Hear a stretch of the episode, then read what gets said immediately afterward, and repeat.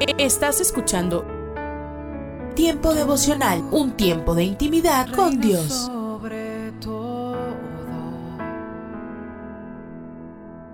tu majestad inigualable es. Fue tu presencia que cambió mi corazón. Escucha y comparte. Comparte. El dolor, no te imaginas cuánto. Tiempo devocional A en las plataformas Spotify, Google Podcast, Amazon Music y donde quiera que escuches tus podcasts.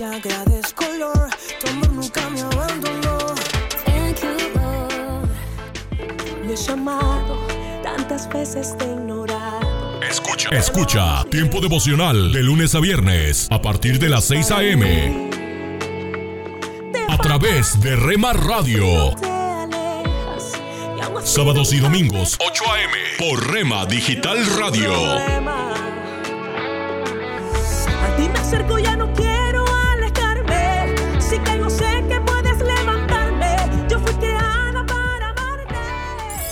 Casa de Oración Santa Fe te invita a sus reuniones. Miércoles 8 pm, domingos 8 am y 11 am. Estamos ubicados. Plaza Santa Fe, Boulevard República de Honduras 104, Interior 9, Hacienda Santa Fe, Tlajomulco de Zúñiga, Jalisco. Casa de Oración Santa Fe, un lugar para adorar.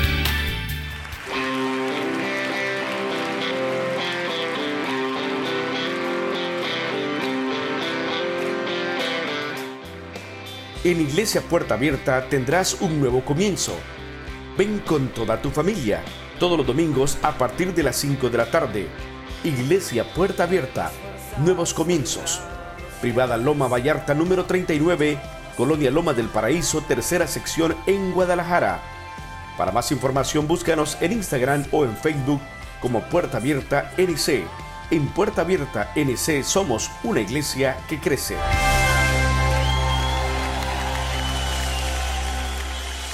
Estos son los proverbios de Salomón, hijo de David.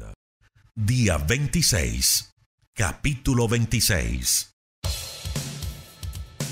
No es posible imaginar que caiga nieve en la selva, ni que llueva en el desierto, ni que se alabe a un tonto.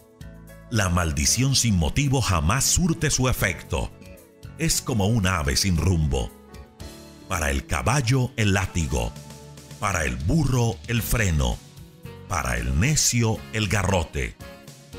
No te pongas al nivel del necio, o resultará que el necio eres tú. Pon al tonto en su lugar para que no se crea muy sabio. Enviar como mensajero a un tonto da lo mismo que no enviar a nadie. Dime de qué sirve que el tonto diga proverbios, y te diré de qué sirve una carreta sin bueyes. Dime de qué sirve alabar al tonto, y te diré de qué sirve un arco sin flechas. Un proverbio en labios de un tonto es lo mismo que un cuchillo en manos de un borracho. Tan peligroso es que lances piedras al aire, como que a un tonto le des el trabajo en tu casa. El perro vuelve a su vómito, y el necio insiste en su necedad. Más puede esperarse de quien reconoce que es tonto, que de un tonto que se cree muy sabio. El perezoso pone como pretexto que en la calle hay leones y se los quieren comer. ¿En qué se parece el perezoso a la puerta? En que los dos se mueven, pero ninguno avanza. Al que es perezoso, hasta comer le cuesta trabajo. El perezoso se cree muy sabio, piensa que no hay nadie como él. Tan peligroso resulta meterse en pleitos ajenos como querer agarrar por la cola a un perro bravo. Como loco que lanza piedras al aire, es quien engaña al amigo y dice que estaba bromeando. El fuego se apaga si no se le echa más leña y el pleito se acaba si no se siguen los chismes. ¿En qué se parecen la leña y el peleador? En que la leña aviva el fuego y el peleador aviva el pleito. Los chismes son muy sabrosos, pero también hacen mucho daño. Los piropos del malvado son tan engañosos como una olla de barro cubierta de plata. El que esconde sus rencores, en el fondo es mentiroso. No creas lo que te diga, pues te habla con dulzura, pero busca hacerte daño.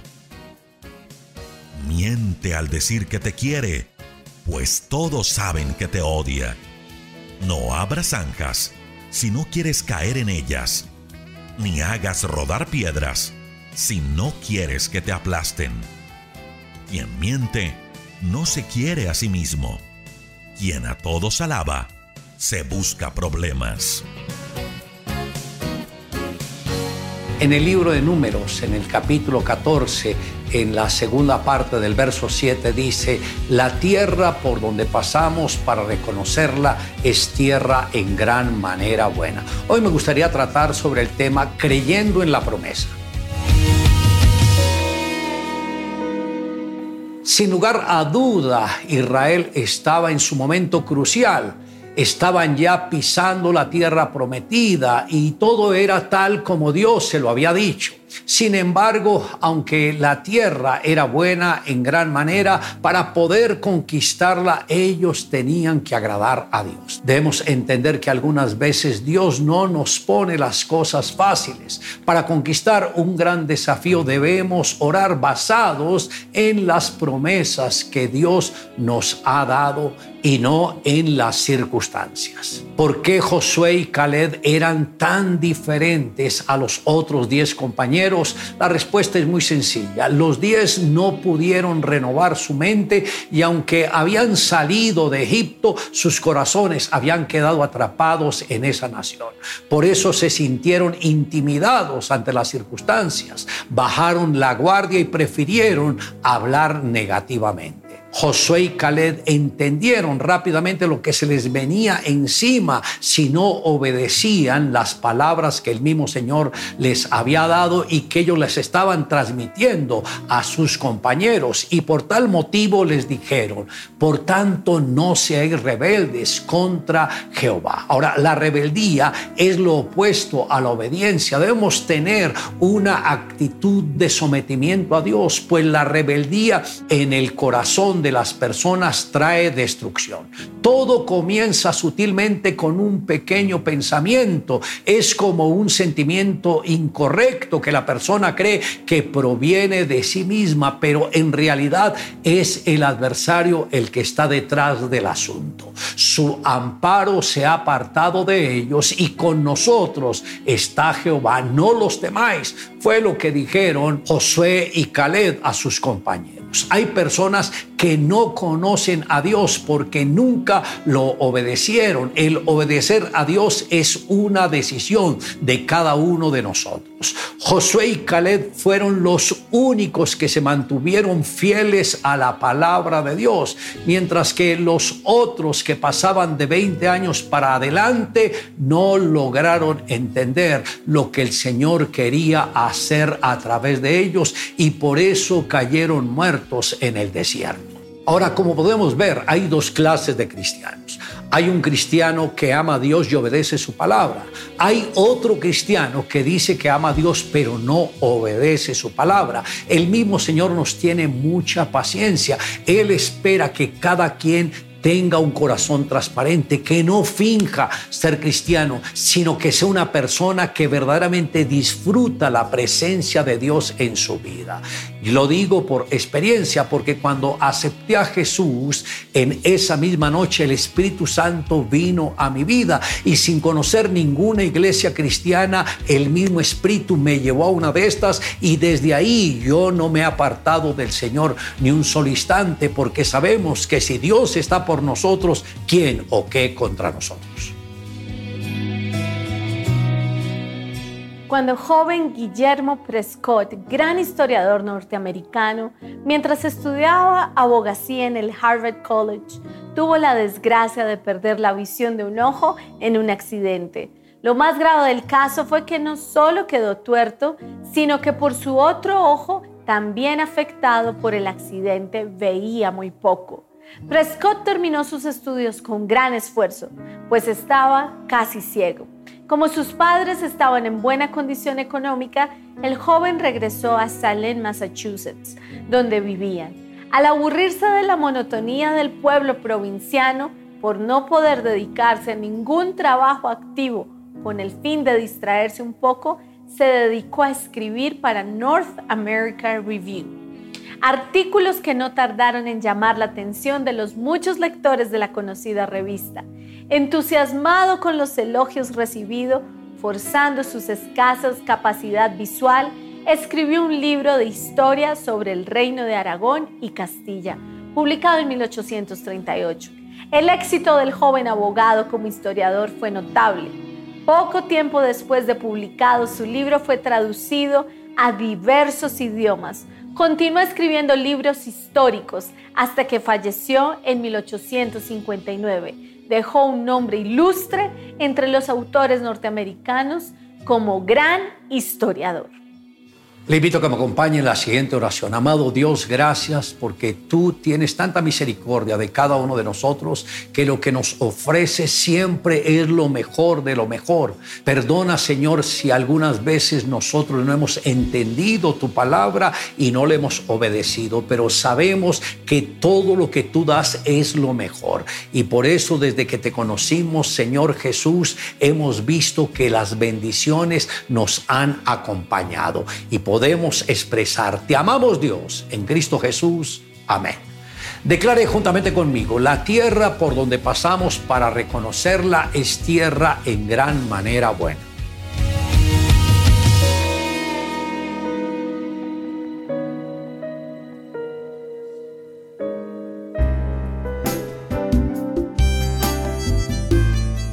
Alimento para el alma Lecturas diarias de inspiración producidas por Radio Transmundial.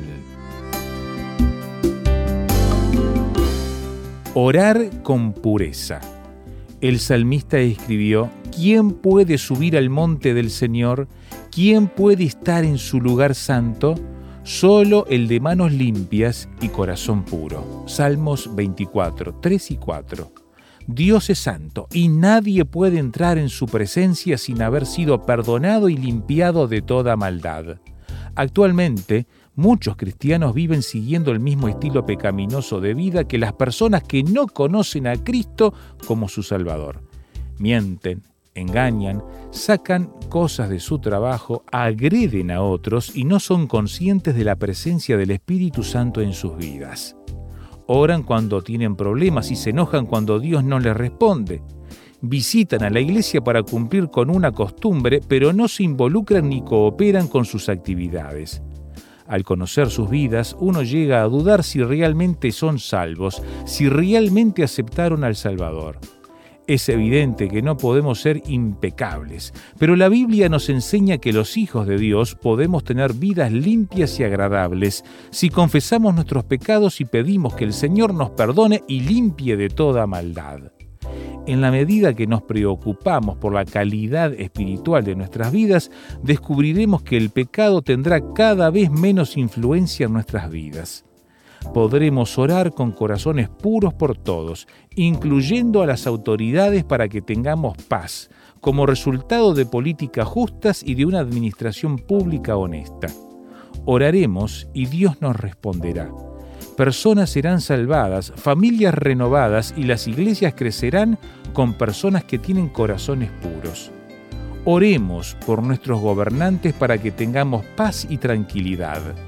Meditación escrita por Rogelio Nonini, Argentina.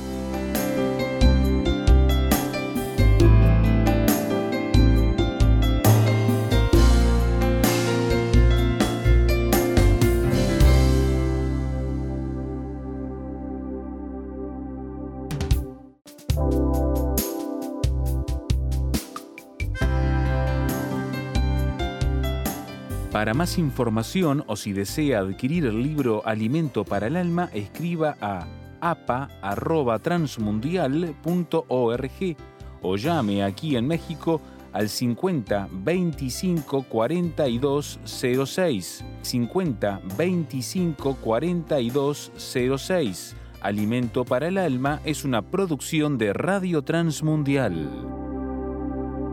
Hoy, en Ecos del Pasado. Las vacaciones son necesarias.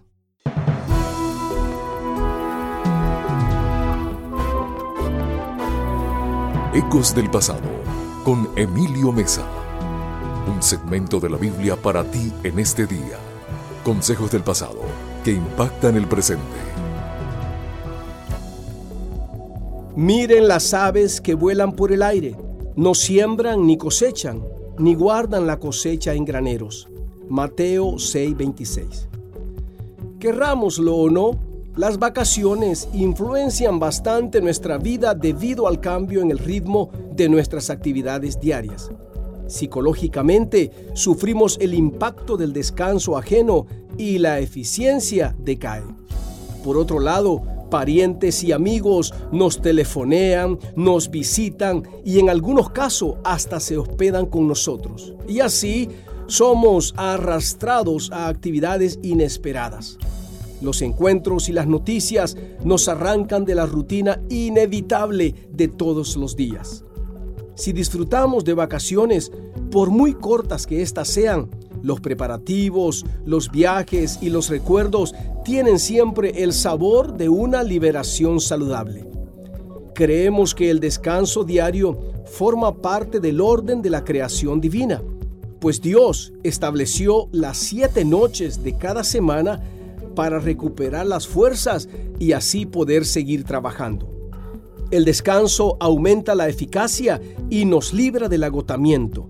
Descansar es un derecho y un deber, pues las personas agotadas se vuelven una pesada carga para los demás.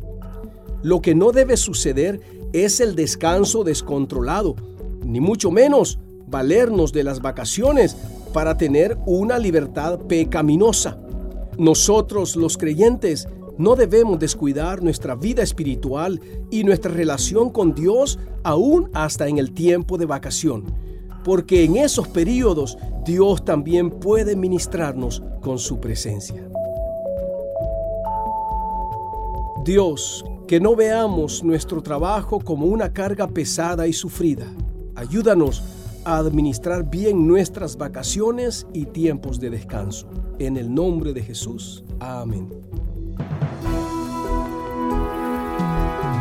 Este fue tu segmento de la Biblia, Ecos del Pasado, con Emilio Mesa, preparado exclusivamente para impactar tu presente.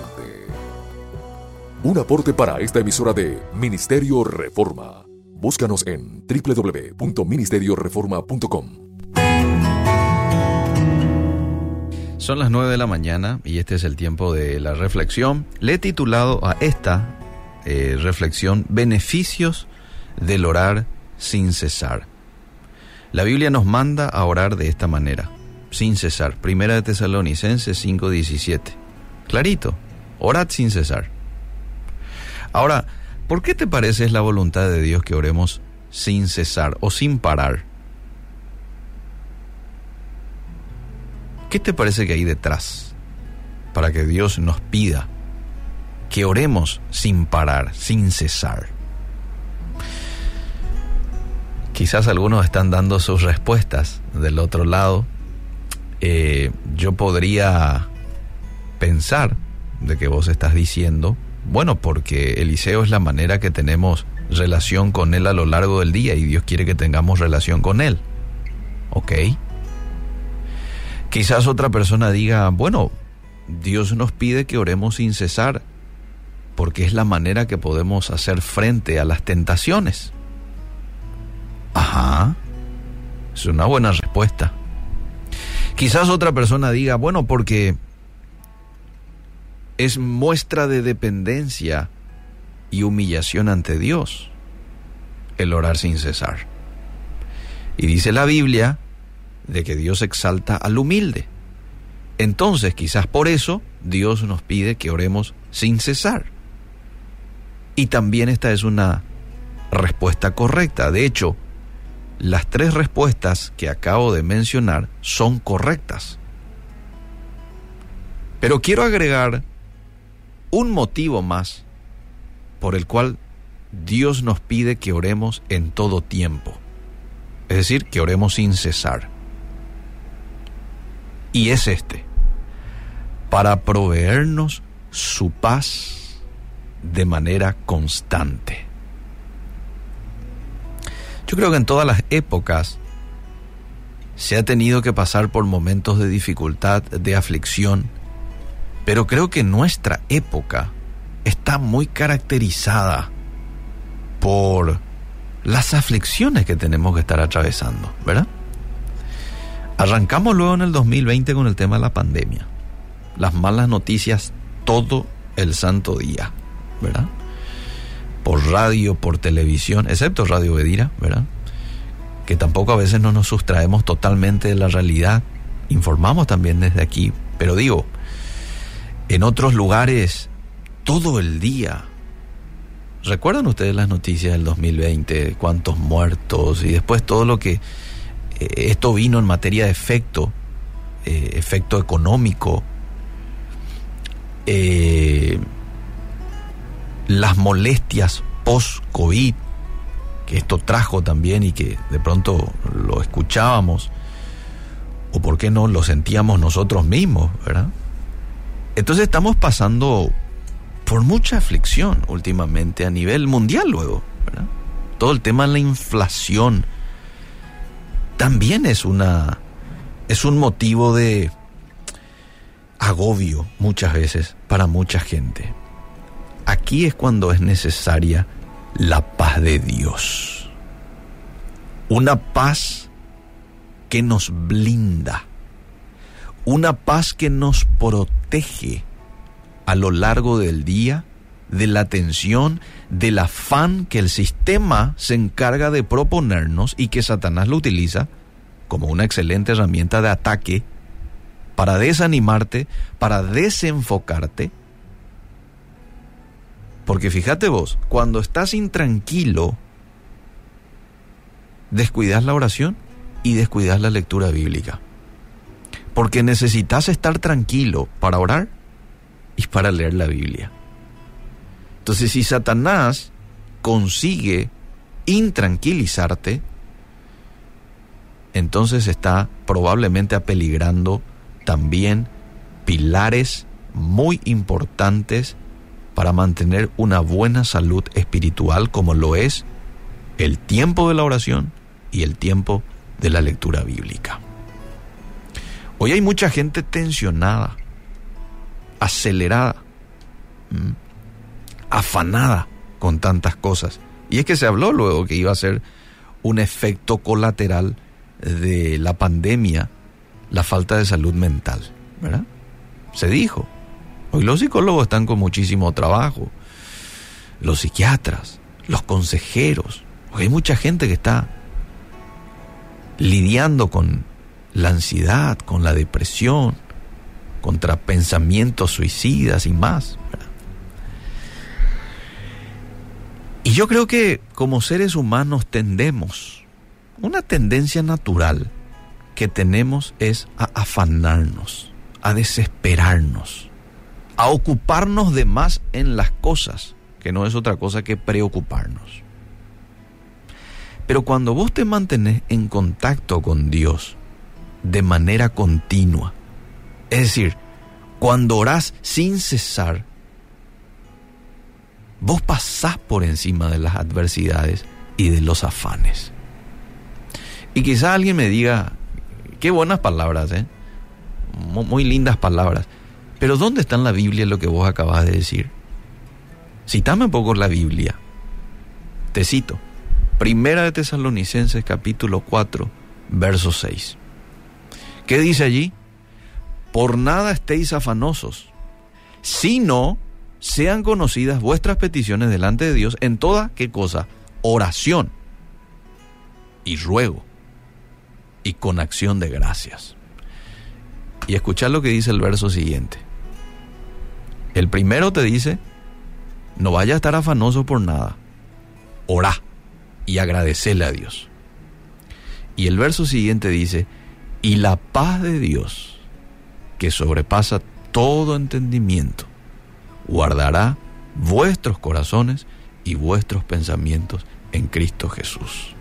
Resultado del dejar el afán y el orar y agradecer en todo tiempo, es que vas a disfrutar de la paz de Dios que sobrepasa todo entendimiento.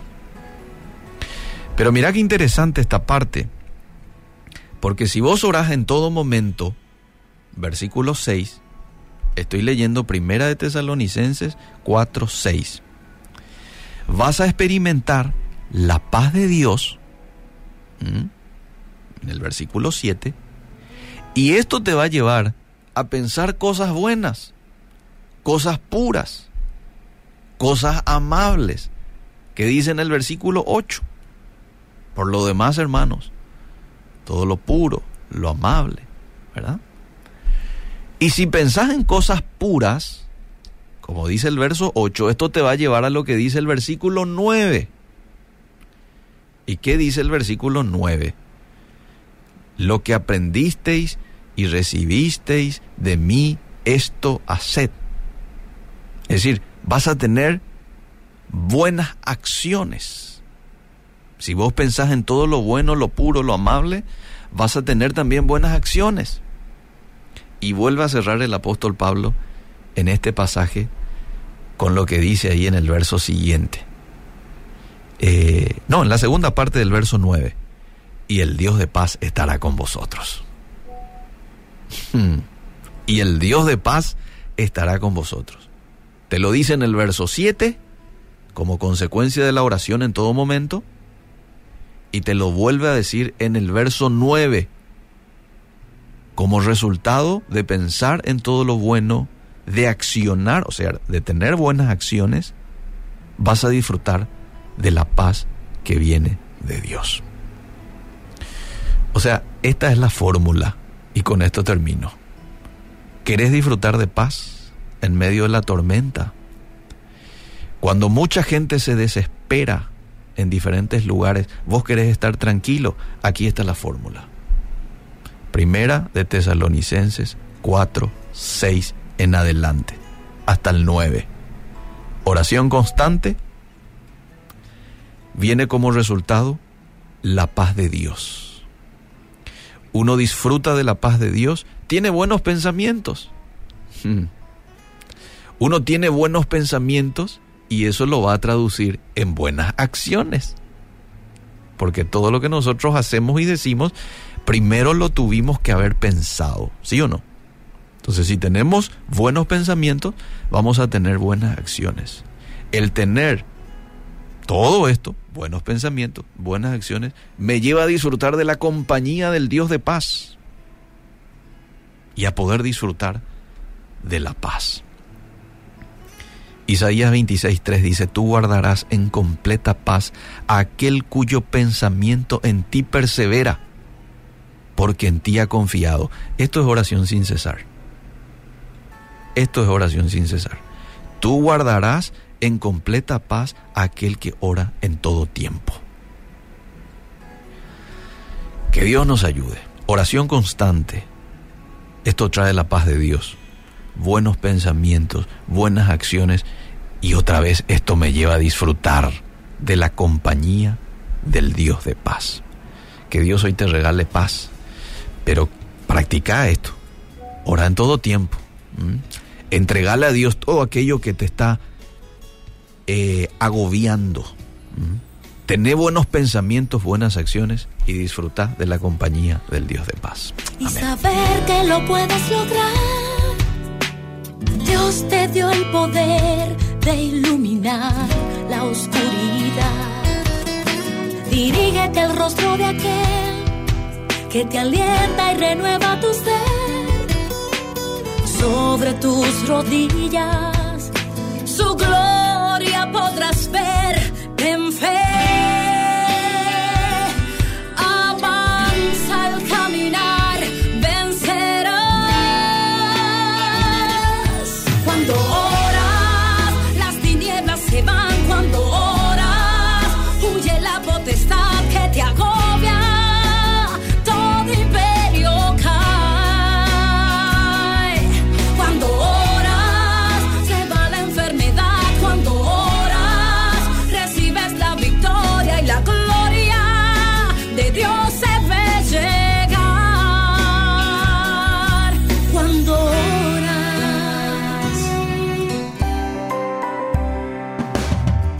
Alimento que tu alma necesita para que puedas comenzar un nuevo día. Es el momento de abrir nuestra mente y corazón para que juntos comencemos a vivir en bendición, en oración y en victoria me levanto hoy con reflexión, meditación, con la palabra del Señor. La dosis diaria con William Arana. Me encontré con alguien que por estos días me dijo, ay William, estoy pasando a veces por unas pruebas tan duras. Tengo una compañera de trabajo que, que no, es que se viste de una manera que no, ¿cómo le dijera?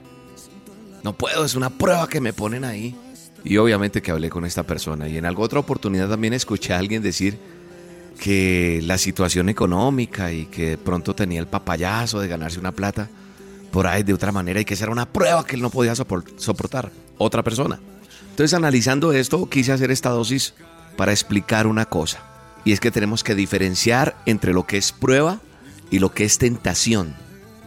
Son dos cosas totalmente diferentes y a veces las usamos con frecuencia y escucho personas decir esto como si fuera un sinónimo, cuando en realidad no lo es. Entonces, quiero aclarar antes de entrar un poquito más en esta dosis diaria que prueba es una acción, es un efecto de probar, dice. Es razón, argumento, instrumento u otro medio con que se pretende mostrar y hacer patente la verdad o falsedad de algo. Eso es prueba. ¿Qué es tentación? El significado de tentación, instigación o estímulo que induce o persuade a una cosa mala. Ya podemos ver que la prueba es más bien un examen de nuestras cualidades. Y esto me lleva a decirte con toda autoridad, porque he sido probado, he tenido que pasar muchas dificultades, he tenido que esperar y confiar para que se den las cosas. Y creo que cuando yo he confesado mi fe y he creído en el verdadero autor y consumador, se hace patente esa verdad o se hace falso si no creo, si me desmayo en el camino. No quiero decirte con esto que no tengas derecho a sentirte que ya no puedes más, que ya tu vida no da más. Y es de eso que quiero que hablemos un poquito, de la prueba. No hay ninguno de nosotros, no hay nadie que no haya tenido que pasar por momentos difíciles en la vida. Usted podrá ver a una persona predicarle, o como lo hago yo con todo respeto, me pongo como ejemplo haciendo estas dosis. Y entonces dirán, ah, no, al hermano William, al pastor, como usted me quiera llamar. A William no le pasa nada, William está súper, está más cerquita y no le sucede nada. Todos somos pasados por pruebas, por circunstancias donde se nos dificulta confiar, donde se nos dificulta esperar en Dios. Pero ahí es donde nosotros también podemos estar claros que somos victoriosos en toda circunstancia. Dice la palabra de Dios en el libro de Santiago, capítulo 1. Dice, hermanos míos, considérense muy dichosos eso dice el manual del hombre. Cuando tengan que enfrentarse con diversas pruebas. Escuchen bien lo que dice el autor. Considérense muy dichosos cuando tengan que enfrentarse con diversas pruebas. Pues ya saben que la prueba de su fe produce constancia y la constancia nos va a llevar a feliz término para que seamos perfectos, para que seamos íntegros. No somos productos terminados todavía. Yo no soy producto terminado. Yo estoy en ese proceso. Y ha sido una prueba bastante interesante. Interesante porque Alguna vez comparé esto como esos concursos que hay en televisión, realities. A veces estás en playa alta, playa media, playa baja. Pero sabes una cosa, cogido de la mano de Dios, la cosa es totalmente diferente. Y por eso hoy te quiero animar, independientemente por lo que estés pasando, por la circunstancia que estés viviendo, porque tienes que aprender que las pruebas nos van a ser mejores. Debemos entender que la batalla va a ser ganada siempre y cuando sepamos quién es nuestro capitán ¿Quién dirige todo? Identifícalo lo que, lo que está pasando en tu vida con esta prueba. Porque cuando entendemos que la prueba va a durar justo el tiempo necesario, entonces sabremos decir, en medio de la dificultad, todo esto pasará, Señor. Todo esto pasará. Porque debemos entender que no hay prueba que tú y yo no podamos soportar. Porque el Señor conoce tu corazón, conoce tu virtud, conoce tu debilidad, conoce tu fortaleza, conoce tu límite. Y nunca, escúchame bien, nunca te va a colocar una prueba que tú no puedas soportar. Eso está en la palabra, en el libro en el manual tuyo y mío, en la Biblia, en Primera de Juan 5.3. Así que nosotros tenemos que entender cuando conocemos de Dios que las pruebas son bendiciones de Dios y que esas bendiciones de Dios las vamos a ver y podremos testificar porque es necesario contar con esas pruebas superadas para otros de testimonio, para llevar a muchos a que conozcan a Dios. Mirando cómo es que preparan esas naves que van hacia el espacio, requiere de ser construida de una manera especial. ¿Por qué? Porque cada material de esta nave debe ser analizado minuciosamente. ¿Para qué? Para cuando experimente pruebas difíciles en temperatura, estas naves tienen que soportar todo eso. Cuando estén en un calor fuerte o si se llegan a incendiar alguna parte, la temperatura, la presión, etcétera, deben dar el mejor rendimiento a estas, estas naves espaciales. Y creo que tú y yo estamos siendo preparados por el gran ingeniero, por el gran maestro, por el gran creador, porque tú y yo somos esas naves especiales. Es necesario que pasemos por situaciones para que Él muestre su poder, para que Él muestre su gloria, para que seamos su instrumento en sus manos del alfarero. Gracias Dios, gracias por tu presencia, gracias porque hoy puedo estar haciendo esta dosis, gracias porque muchos la están recibiendo Señor y están siendo cambiados en su corazón y hoy se aferran a la fe y a la esperanza porque ponen su mirada en ti, Dios, en medio de la dificultad, en medio del dolor. Y declaro en el nombre de Jesús que esas personas que han sido probadas, que están pasando por dificultad, saldrán adelante porque no se soltarán de ti y contarán a muchos que tú vives y que tú reinas en el nombre de Jesús. Amén. Tengo fe. Esperando mi milagro estoy. Tengo fe. Y quiero agradarte hoy. Dios del universo. Solo en ti esperaré. Y aunque pase mucho tiempo, ni un segundo dudaré. Sabes que tengo fe. Sí, Señor. Tengo fe. Esperando mi milagro estoy. Ay, ay, ay. Tengo fe. Y quiero agradarte hoy. La dosis diaria con William Arana, tu alimento para el alma. Vívela y compártela. Somos Roca Estéreo. Estás escuchando Tiempo devocional, un tiempo de intimidad con Dios. Sobre todo, tu majestad inigualable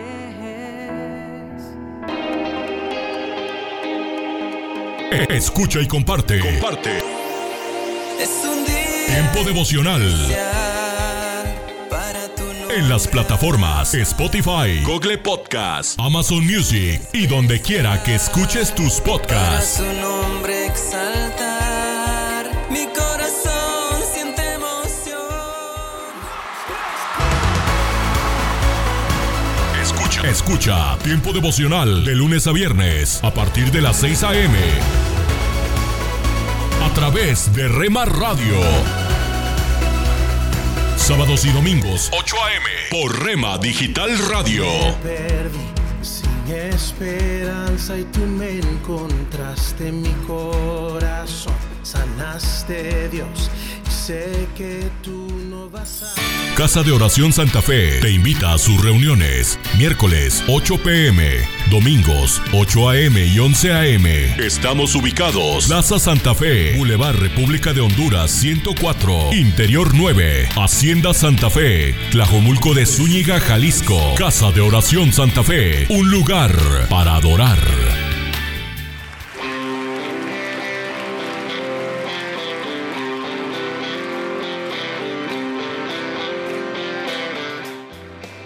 En Iglesia Puerta Abierta tendrás un nuevo comienzo.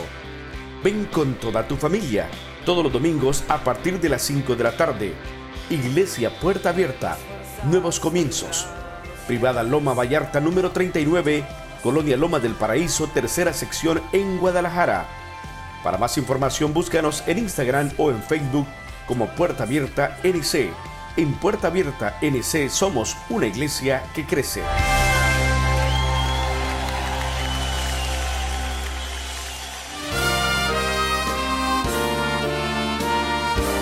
Presentamos La Buena Semilla, una reflexión para cada día del año. La buena semilla para hoy se encuentra en Juan 3:5. Respondió Jesús, De cierto, de cierto te digo que el que no naciere de agua y del Espíritu no puede entrar en el reino de Dios. Y en primera de Pedro 1:23, siendo renacidos por la palabra de Dios, que vive y permanece para siempre. La reflexión de hoy se titula Nacido de nuevo. Mientras viajaba en tren por Francia, Suiza e Italia, un cristiano italiano, Erino da Pozzo, hizo una pequeña encuesta. Preguntó lo siguiente a 100 personas. ¿Es usted un cristiano nacido de nuevo? Solo las personas que conocen el Evangelio y creen que Jesús es su Salvador pueden comprender esta pregunta. Las respuestas fueron variadas y a veces un poco soberbias. Toco el órgano en la iglesia, fui ayudante del cura, fui bautizado. Entre las 100 personas entrevistadas, solo una respondió claramente sí. Sin embargo, amigo oyente, esta pregunta es fundamental. En efecto, Jesús dijo a un jefe religioso, el que no naciere de nuevo no puede ver el reino de Dios. Juan 3.3. Nadie puede entrar en relación con Dios sin haber nacido de nuevo. Esto nos hace reflexionar. Nacer de agua y del Espíritu es recibir una vida nueva mediante la fe en la palabra de Dios simbolizada por el agua y por la acción del Espíritu de Dios que produce este milagro en nosotros. Esta nueva vida viene de Dios, los que la reciben son hijos de Dios. No nos equivoquemos, ser ayudante del cura, tocar el órgano en la iglesia o asistir con regularidad a los oficios religiosos no salvará a nadie. El verdadero cristianismo no es exterior, sino una renovación interior completa, operada por el Espíritu de Dios en aquel que cree en Jesucristo. ¿Qué respuesta dará usted a esta misma pregunta? ¿Es usted un cristiano nacido de nuevo?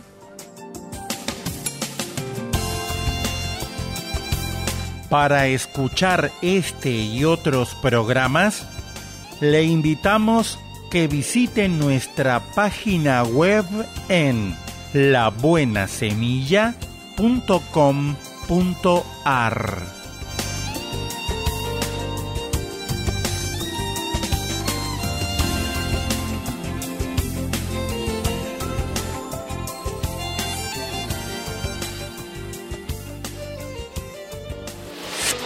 Hola lectores de la Biblia, bienvenidos a la sinopsis de la Biblia.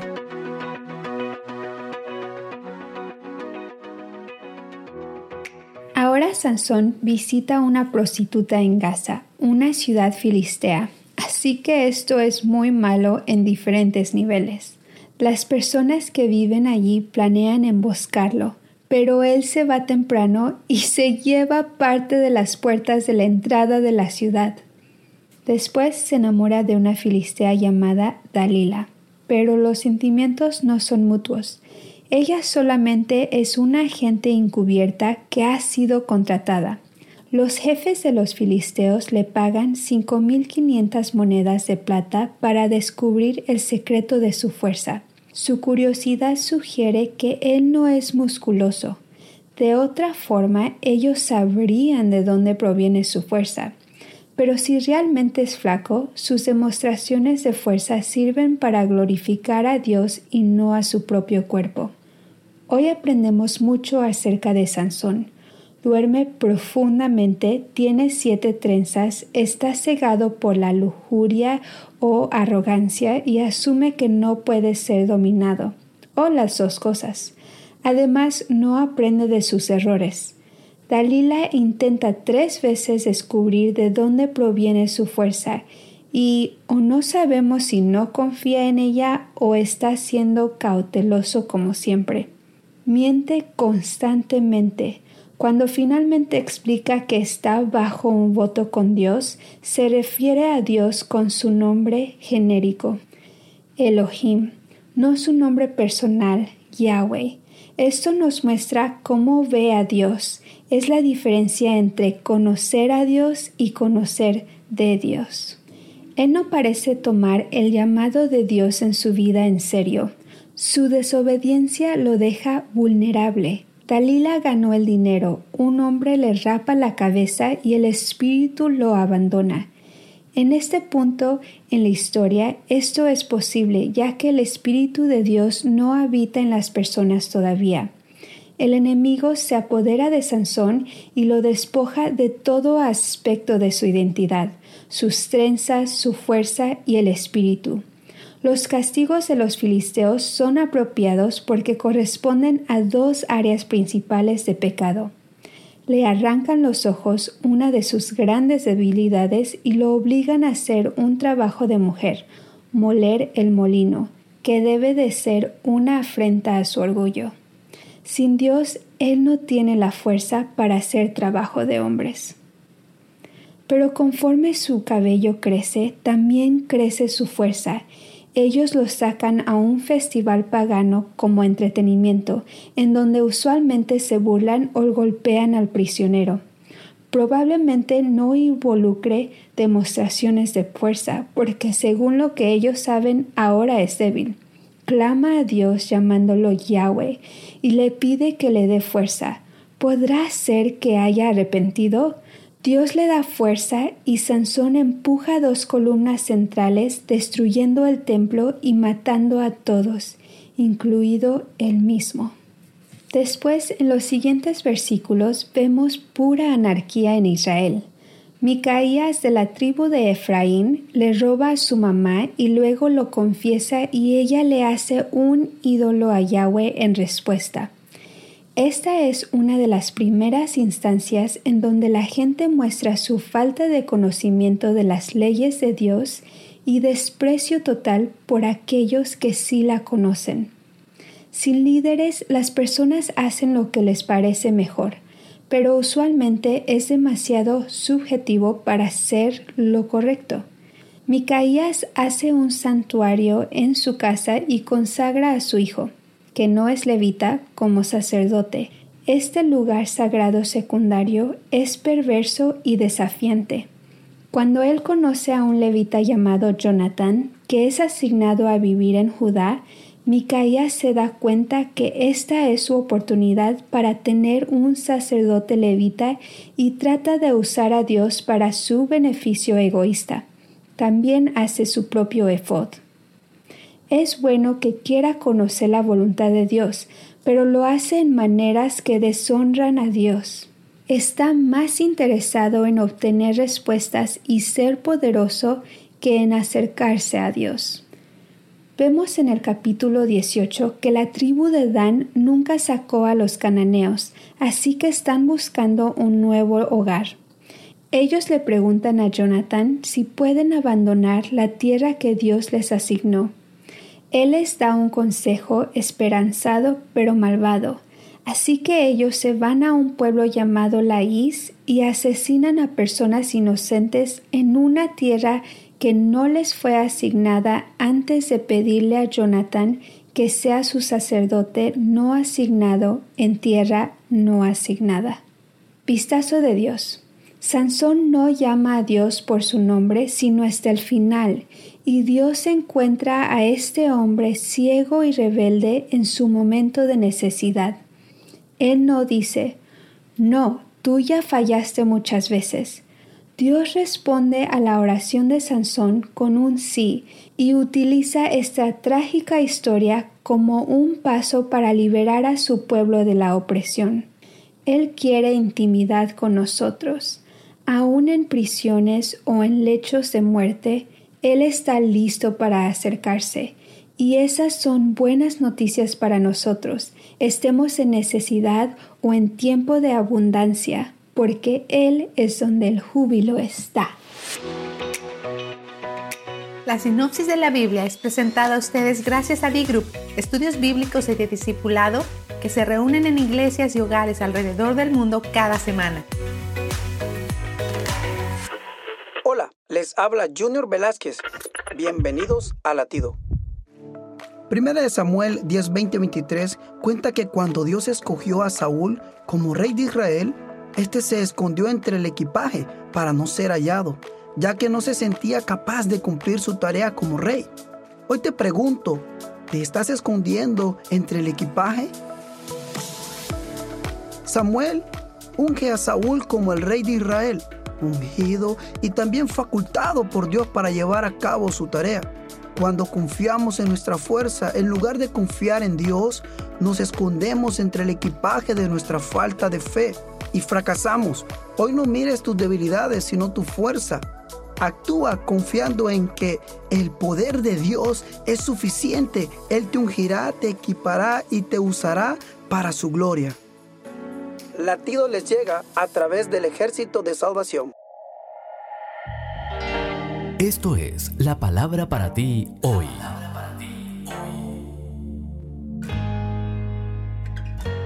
Y la palabra para ti hoy es Haz lo que Dios te llamó a hacer, escrita por Bob Gass.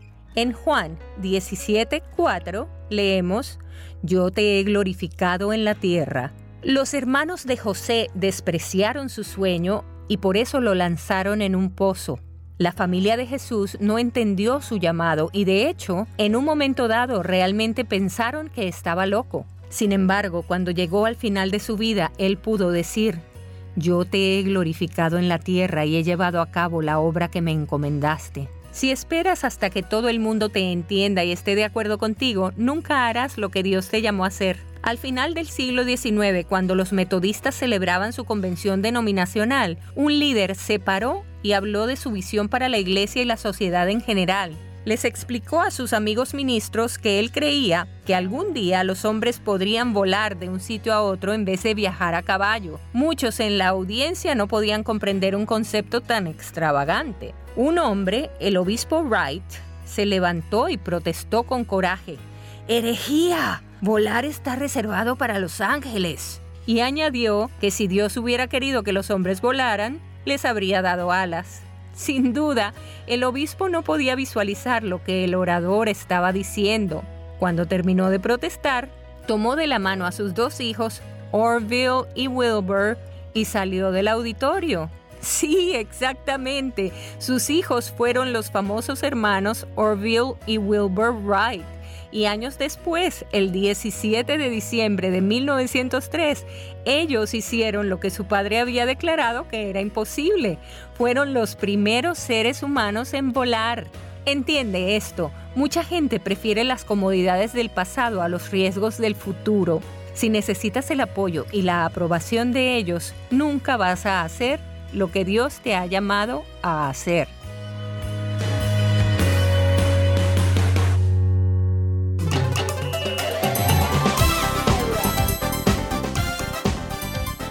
Un momento con Alberto Motesi.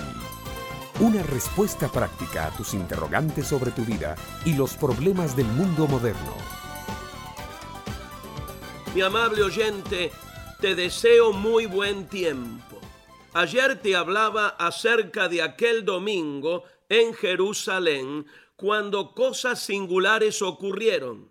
Un viento recio que sacudió extrañamente la ciudad ciertas llamas de fuego que se asentaron sobre las cabezas de 120 hombres y mujeres, y la predicación fogosa y elocuente de los apóstoles en idiomas que no conocían.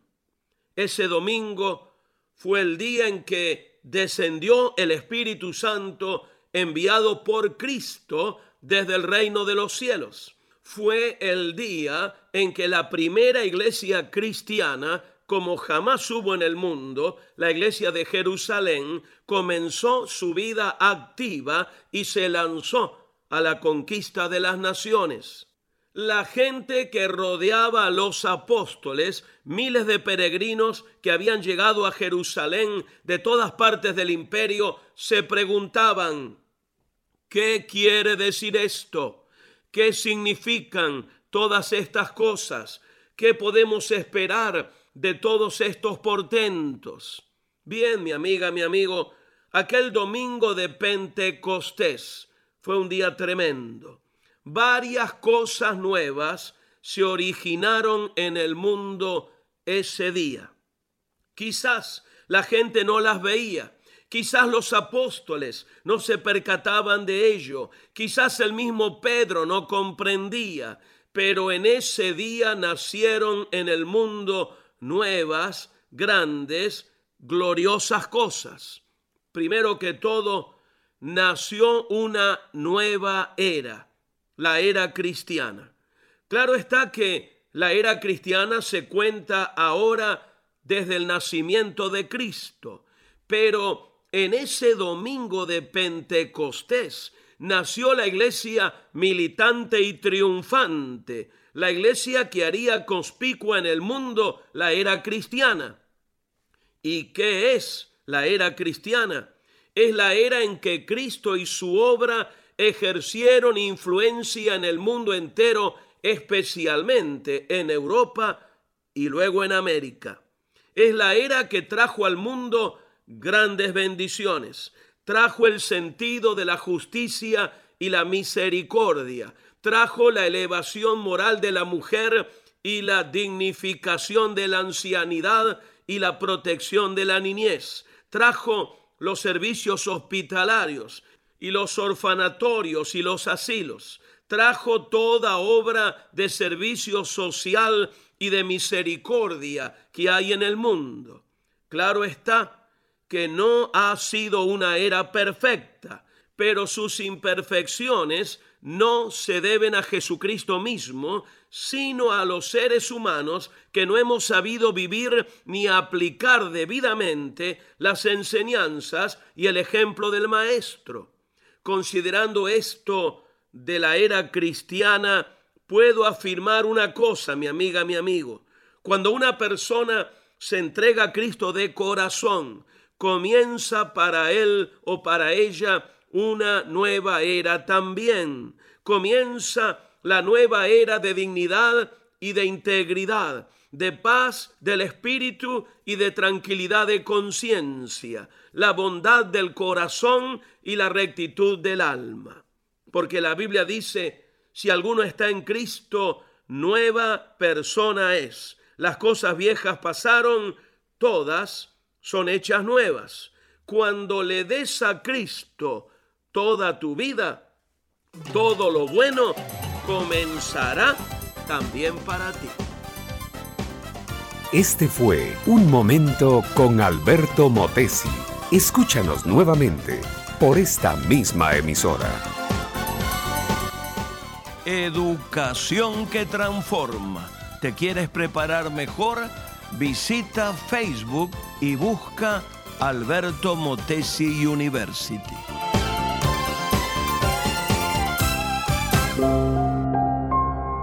¿Qué clase de compromisos has hecho con tus amigos? ¿Cómo puedes expresarles tu amor esta semana? El pensamiento de hoy está escrito por Mike Whitmer. Mike escribe. En el norte de España nace una manera hermosa de expresar la comunión y la amistad. En la época de la cosecha, algunos granjeros se sentaban en salones construidos sobre una cueva de las tantas cavadas a mano en el campo y hacían un inventario de sus diversos alimentos. Con el tiempo, ese lugar se conoció como el contador, o lugar de comunión donde los amigos y las familias se reunían para compartir historias, secretos y sueños. Si necesitabas la compañía de amigos fiables, ibas al contador. Si hubiesen vivido en el norte de España, la profunda amistad que compartían Jonathan y David tal vez los habrían llevado a crear un contador. Cuando el rey Saúl se volvió tan celoso que quería matar a David, Jonathan, su hijo mayor, protegió a su amigo. Sus almas quedaron ligadas, y Jonathan lo amó como a sí mismo, aunque era el evidente heredero del trono, reconoció que Dios había elegido a David para ser el rey. Jonathan le dio su ropa, su espada, su arco y su cinto. Que Dios nos ayude a desarrollar nuestros propios contadores relacionales, amistades que reflejen interés y amor como Cristo. Dediquemos un tiempo para estar con amigos, abrir nuestro corazón y vivir una comunión verdadera unos con otros. Oremos. Dios, ayúdame a procurar amistades auténticas y receptivas. En el nombre de Jesús. Amén. El pensamiento de hoy fue traído a ustedes de parte de Ministerios Nuestro Pan Diario. Vivimos en una época en la que los valores como personas, como ciudadanos y como familia se han olvidado. Como hijos, hermanos y padres, todos podemos dar motivación a fin de hacer de la nuestra una mejor sociedad. Motivación con Dairo Rubio Gamboa. Esta es una de las tantas narraciones que el virtuoso científico Albert Einstein usaba para animar a la gente. Había dos niños que patinaban sobre una laguna congelada. Era una tarde nublada y fría, pero los niños jugaban sin preocupación. De pronto el hielo se reventó y uno de los niños cayó al agua. El otro, viendo que su amiguito se ahogaba debajo del hielo, tomó una piedra y empezó a golpear con todas sus fuerzas hasta que logró quebrarlo y así salvar a su amigo. Cuando llegaron los bomberos y vieron lo que había sucedido, se preguntaron ¿Cómo lo hizo? El hielo estaba muy grueso. Es imposible que lo haya podido quebrar con esa piedra y sus manos, tan pequeñas. En ese instante apareció un anciano y dijo, Yo sé cómo lo hizo. ¿Cómo? Y contestó, no había nadie a su alrededor que le dijera que no se podía hacer. Si lo puedes imaginar, lo puedes lograr. Era una de las frases favoritas de Einstein. Mientras algunas personas resultan haciendo las cosas imposibles, sorprendentemente hay quienes se pasan la vida ideando proyectos que jamás realizan, imaginan grandes negocios, planean construir una casa, sueñan conquistar una mujer. Transcurridos los días, los meses y los años, todo se les fue en soñar. Permite que tu vida transcurra en forma activa. Fíjate que vivir es actuar y obrar. No puedes permanecer en un estado letárgico. Más bien, ponle toda la gana y el empeño a lo que te propongas sin temer al fracaso y si éste llega a sobrevenir, te fortalecerás en Dios. Los sueños desproporcionados, irreales, pueden resultar inalcanzables, pero las metas reales siempre se logran si nos las proponemos. Y mirándolos Jesús les dijo, para los hombres parece esto imposible, mas para Dios todo es posible, dice el Evangelio de San Mateo. Estamos en facebook.com slash motivación a la familia. Motivación con Dairo Rubio Gamboa. Escríbenos a contacto arroba motivación a la familia punto org. En apoyo a la familia de América Latina. Estás escuchando Tiempo devocional, un tiempo de intimidad con Dios. Sobre todo,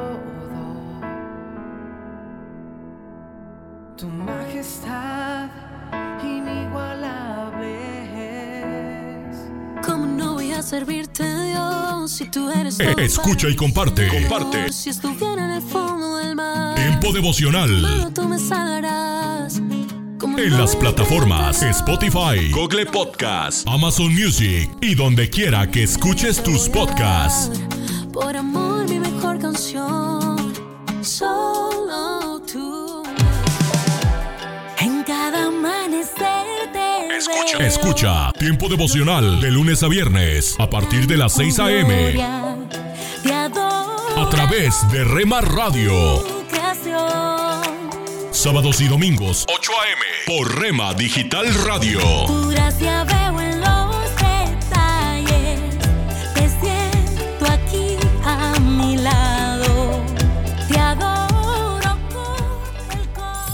Casa de Oración Santa Fe te invita a sus reuniones. Miércoles 8 pm, domingos 8 am y 11 am. Estamos ubicados. Plaza Santa Fe, Boulevard República de Honduras 104, Interior 9, Hacienda Santa Fe, Tlajomulco de Zúñiga, Jalisco. Casa de Oración Santa Fe, un lugar para adorar.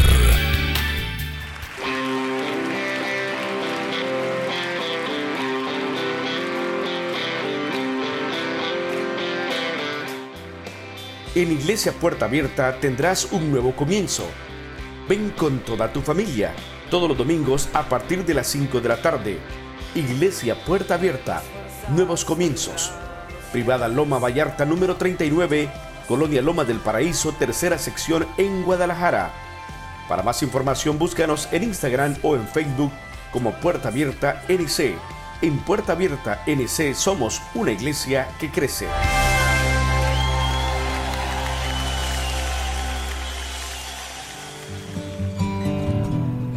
Primera Corintios capítulo 16 versículos 13 y 14. Manténganse alerta, permanezcan firmes en la fe, sean valientes y fuertes, hagan todo con amor. Título para hoy, ¿qué espera Dios de mí? Y aquí el apóstol Pablo en esta carta para la iglesia de Corinto menciona algunas obras, obras prácticas para el creyente, para el cristiano, y son muy valiosas también para nosotros. Es importante eh, meditar, mirar para nosotros mismos. Y el primer encargo que tiene para los hermanos y para, de hecho, para nosotros también, el primer lugar es que, dice Pablo, se mantengan alertas. Manténganse alerta. La palabra usada aquí, eh, en el original, implica el cuidado tanto en lo moral como también en las buenas doctrinas.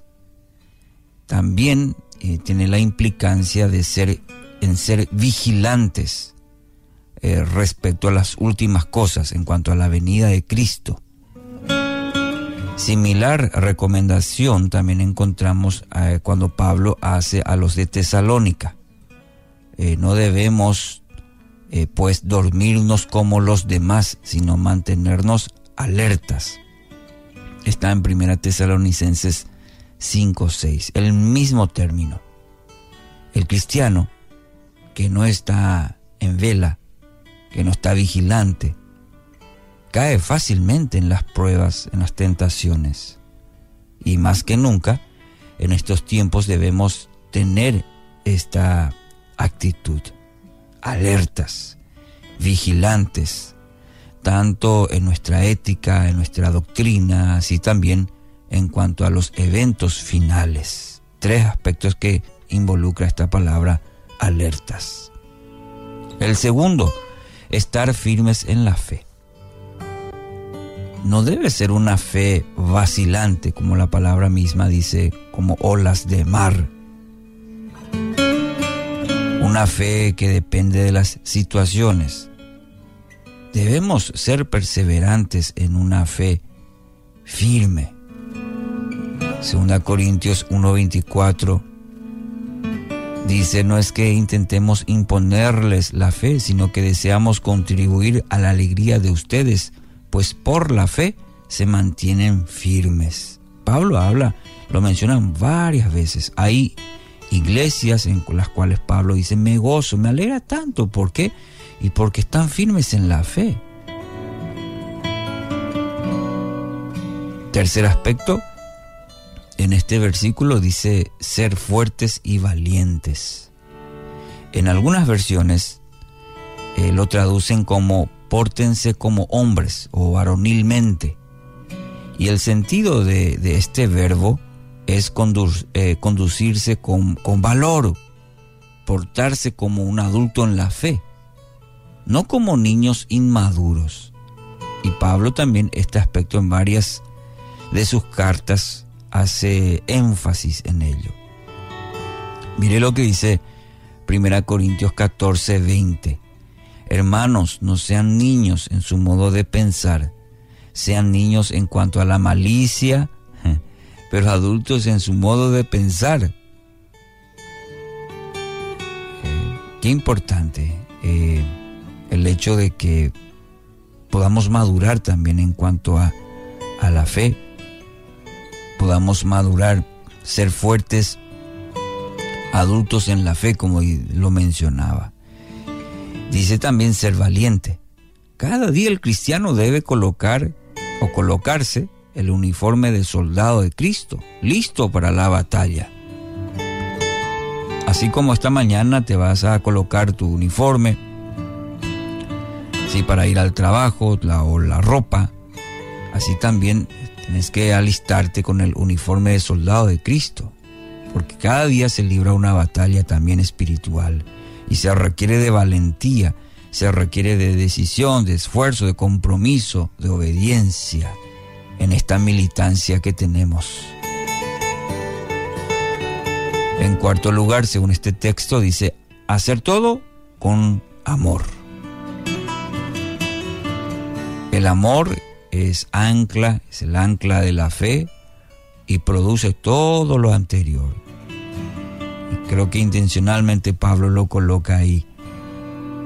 Habla mucho también sobre el amor.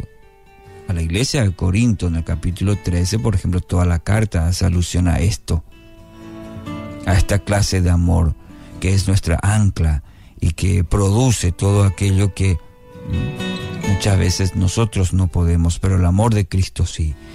El mismo amor que le llevó a Cristo a venir a este mundo y morir por nuestros pecados y nos manda a practicar cada día este mismo amor, un amor sacrificial. Querido oyente, ¿qué áreas necesitas o necesita de la ayuda de Dios para que su vida refleje estas características? De mantenerse alerta, de estar firme en la fe, de ser fuerte y valiente y de hacer todo con amor. Cuando nos encontramos en momentos difíciles, olvidamos que la vida continúa, pero ante cualquier situación debemos aferrarnos a la fe y a la esperanza.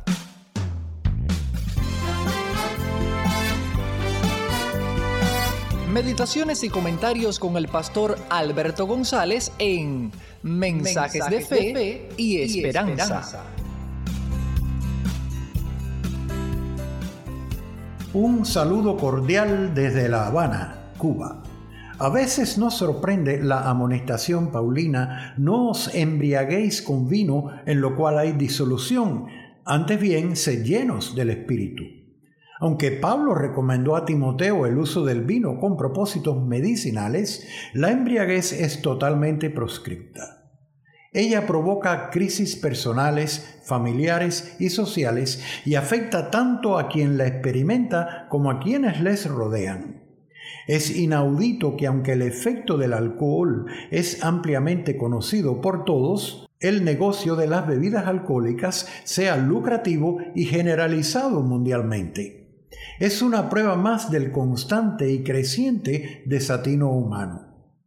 No deja de ser extraño que Pablo use el símil de la embriaguez con vino para hablar de la llenura del Espíritu Santo. De todas formas, su metáfora tiene lógica. Si el exceso de ciertas bebidas toma el control de la conducta de quien las consume, la llenura del Espíritu Santo también toma el control de nuestra vida, ayudándonos a tomar decisiones sabias, redimir nuestro tiempo y provocar en nosotros el crecimiento necesario.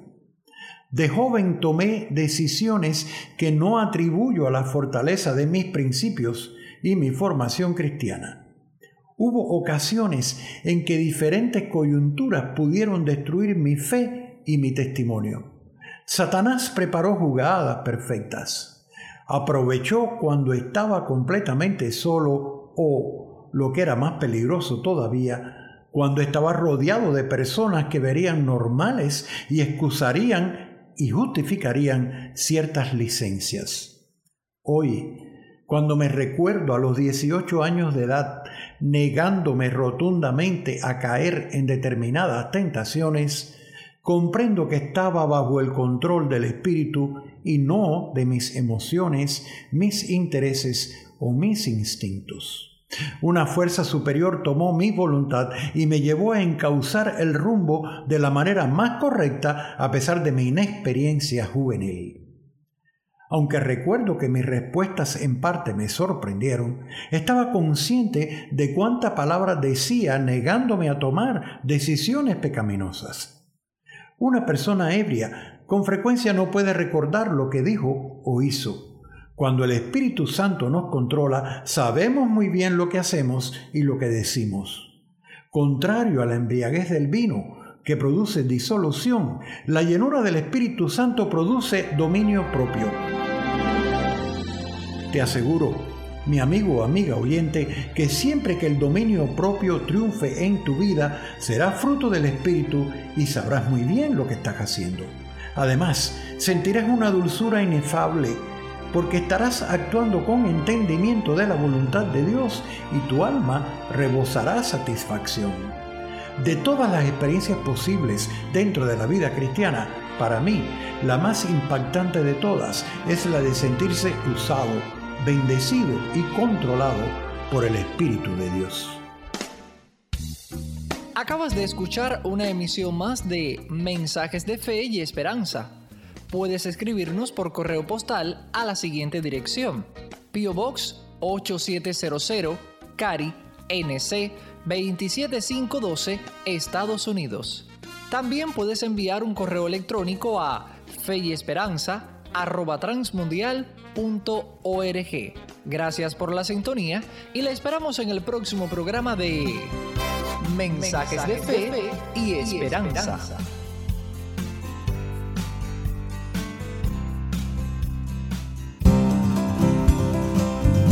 Pan dulce para la vida. Reflexiones con Carmen Reynoso.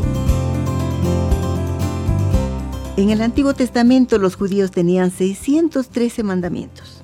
365 eran positivos de lo que debían hacer y 248 negativos lo que no debían hacer. Las naciones del mundo tienen sus propias legislaciones, señalando los deberes y las responsabilidades del país y de su gente. La mayoría de las leyes de los países de Europa y del hemisferio occidental se basan en los diez mandamientos, que es básico en la ley judía. Difícil para los que no somos abogados tener que memorizar y entender tantas leyes, leyes temporales, reglamentos y las interpretaciones que dependiendo del abogado dicen lo que los legisladores nunca quisieron decir. Jesús resumió toda la ley y los profetas en dos mandamientos. Amarás al Señor tu Dios con todo tu corazón y con toda tu alma y con todas tus fuerzas y con toda tu mente y a tu prójimo como a ti mismo. Dios nos hizo para amar y para amarnos. Pan dulce para la vida. Reflexiones con Carmen Reynoso.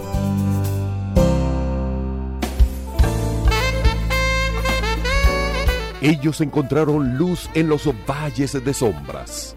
Ellos obtuvieron poder para superar los desafíos. Hombres, mujeres y niños que cada día experimentaron el maravilloso mundo de la oración.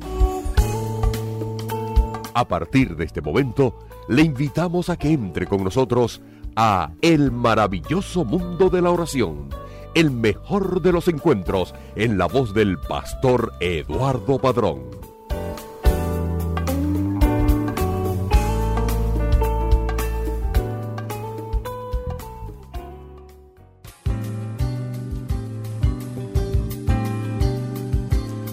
Gentil oyente, ¿qué tal? ¿Cómo se encuentra? Deseamos de todo corazón que esté recibiendo las bendiciones de nuestro Dios y Padre eterno. Le saluda fraternalmente Eliezer Mota en los controles y este servidor Eduardo Padrón y a la vez le damos la bienvenida al maravilloso mundo de la oración. Hoy hablaremos sobre el tema lo que puede hacer fallar tu oración. Si le parece interesante o si desea que abordemos algún otro tópico relacionado con la oración, solo tiene que escribirnos le daremos nuestro correo, nuestra página, el teléfono y el Twitter para que se comunique de la forma que prefiera. Nos agradaría mucho saber de usted.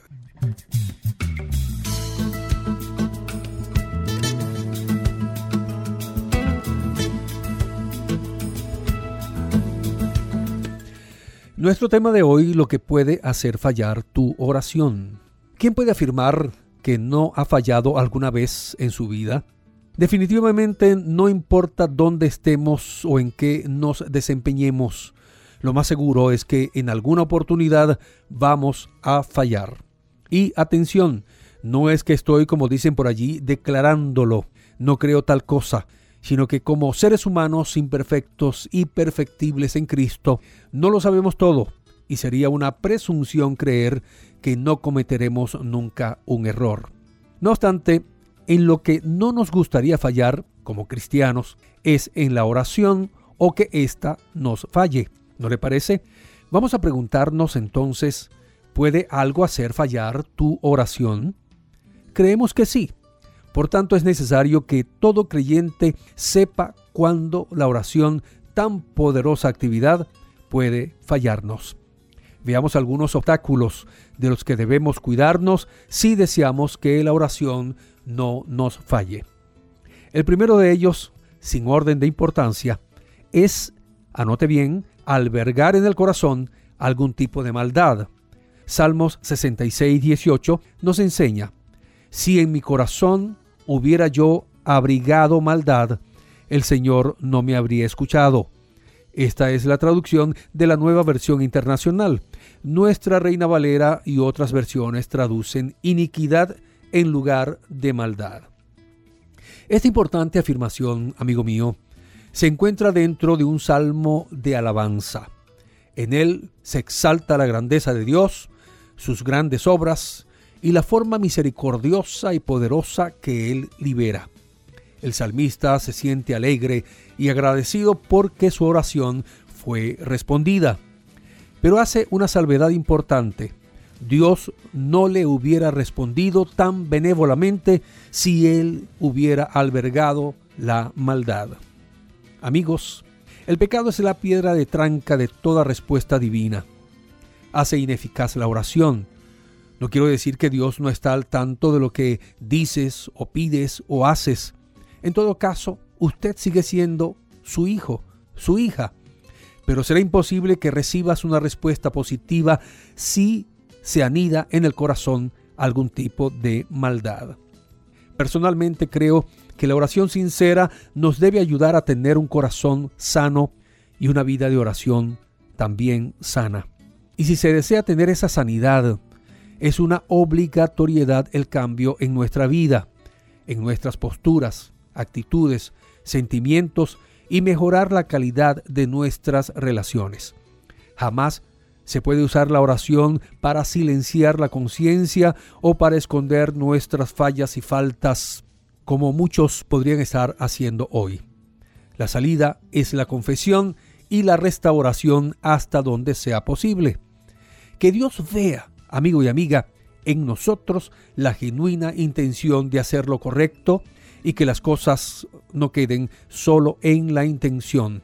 No se puede orar eficazmente cuando la enemistad y los sentimientos inadecuados marcan nuestras relaciones y debemos reconocerlo en la vida cristiana, sin duda, hay una gran necesidad de mejorar nuestras relaciones, tanto personales, eclesiales, familiares, ministeriales, interdenominacionales, es decir, las relaciones fraternales.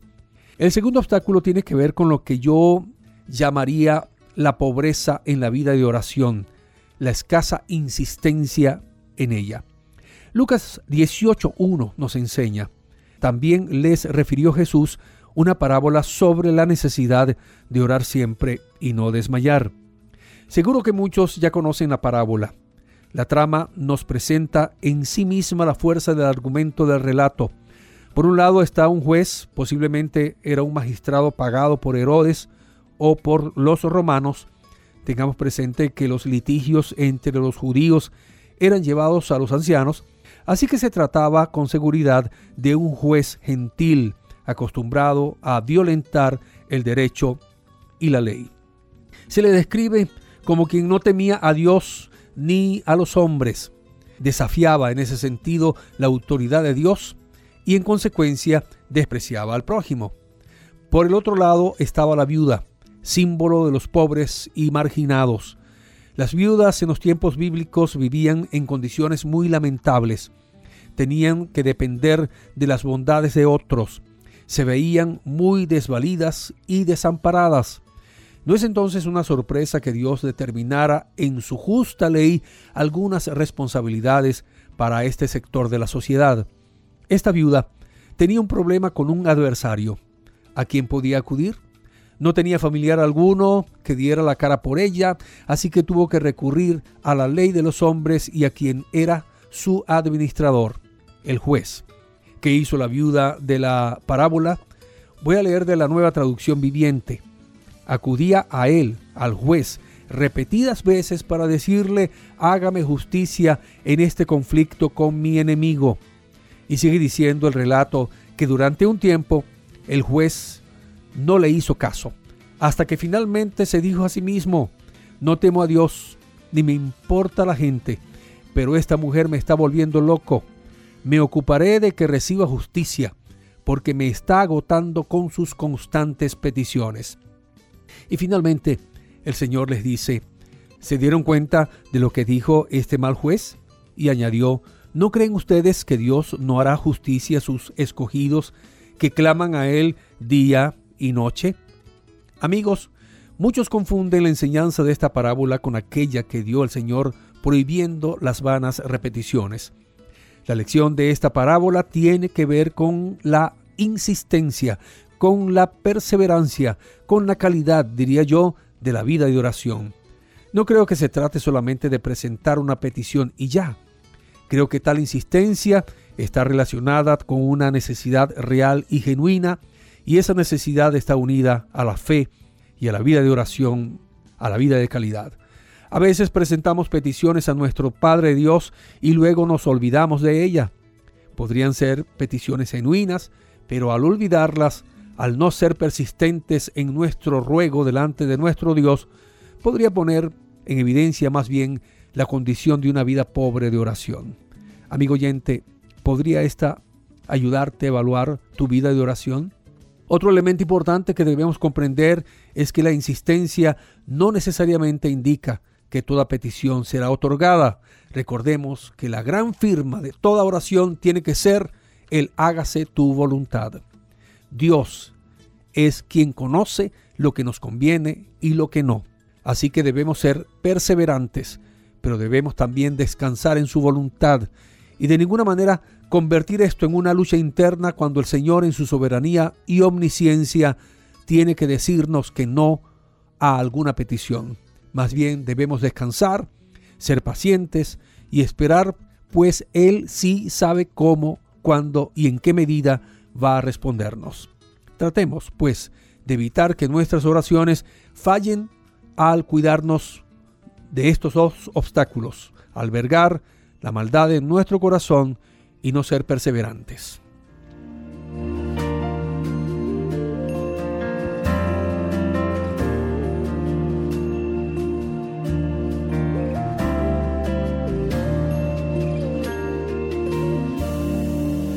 Todos los sedientos, los que débiles son, vamos a la fuente a sumergir nuestro corazón, que el dolor y el miedo sean lavados al fin en su misericordia. Clama mi corazón por ti y dice, ven, oh Cristo, ven. Oh, oh, ven, oh Cristo,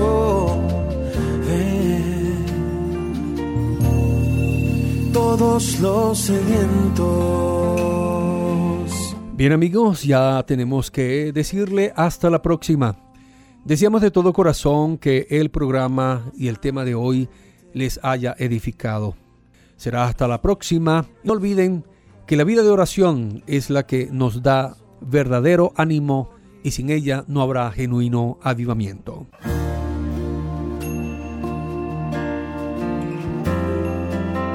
Escríbenos a apartado 47 Maracay, Estado Aragua, Venezuela.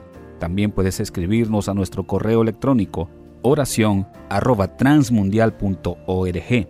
Escríbenos también un mensaje de texto a nuestro celular 0416 739 6277.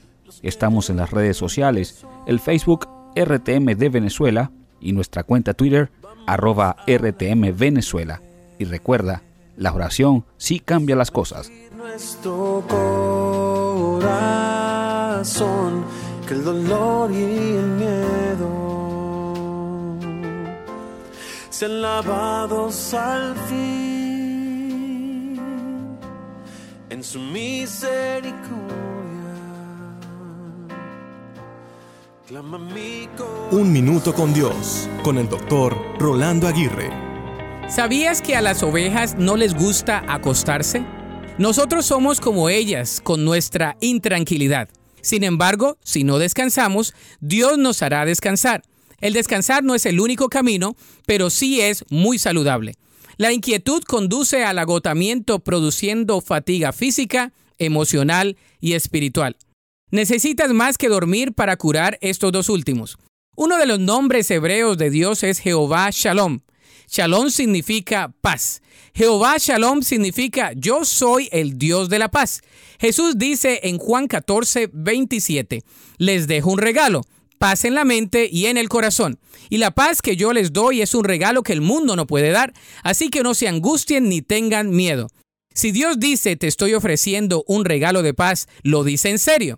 No es algo por lo que tienes que trabajar, no es algo que te mereces, no es algo por lo que tienes que suplicar. La paz no tiene nada que ver con una vida libre de problemas, es simplemente un regalo que debes elegir y está disponible para ti hoy. La Biblia dice en el Salmo 127.2, de nada sirve que ustedes se levanten muy temprano, ni que se acuesten muy tarde, ni que trabajen muy duro para ganarse el pan. Cuando Dios quiere a alguien, le da un sueño tranquilo. Para escuchar episodios anteriores, visita unminutocondios.org. Estás escuchando Tiempo devocional, un tiempo de intimidad con Dios.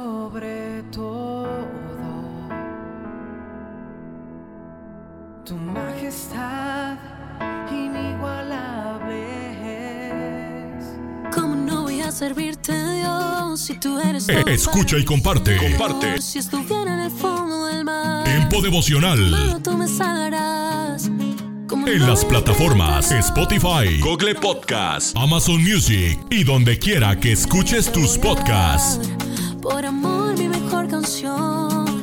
Solo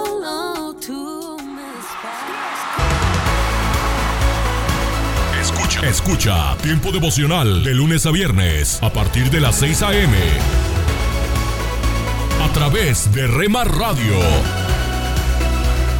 Sábados y domingos 8 a.m. por Rema Digital Radio. Perdí sin esperanza y tú me encontraste en mi corazón. Sanaste Dios y sé que tú. Casa de Oración Santa Fe te invita a sus reuniones. Miércoles 8 pm, domingos 8 am y 11 am.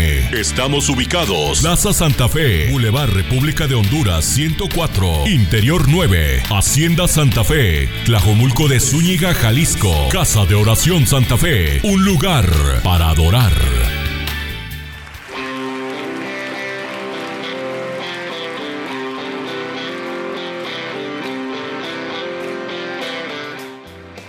En Iglesia Puerta Abierta tendrás un nuevo comienzo.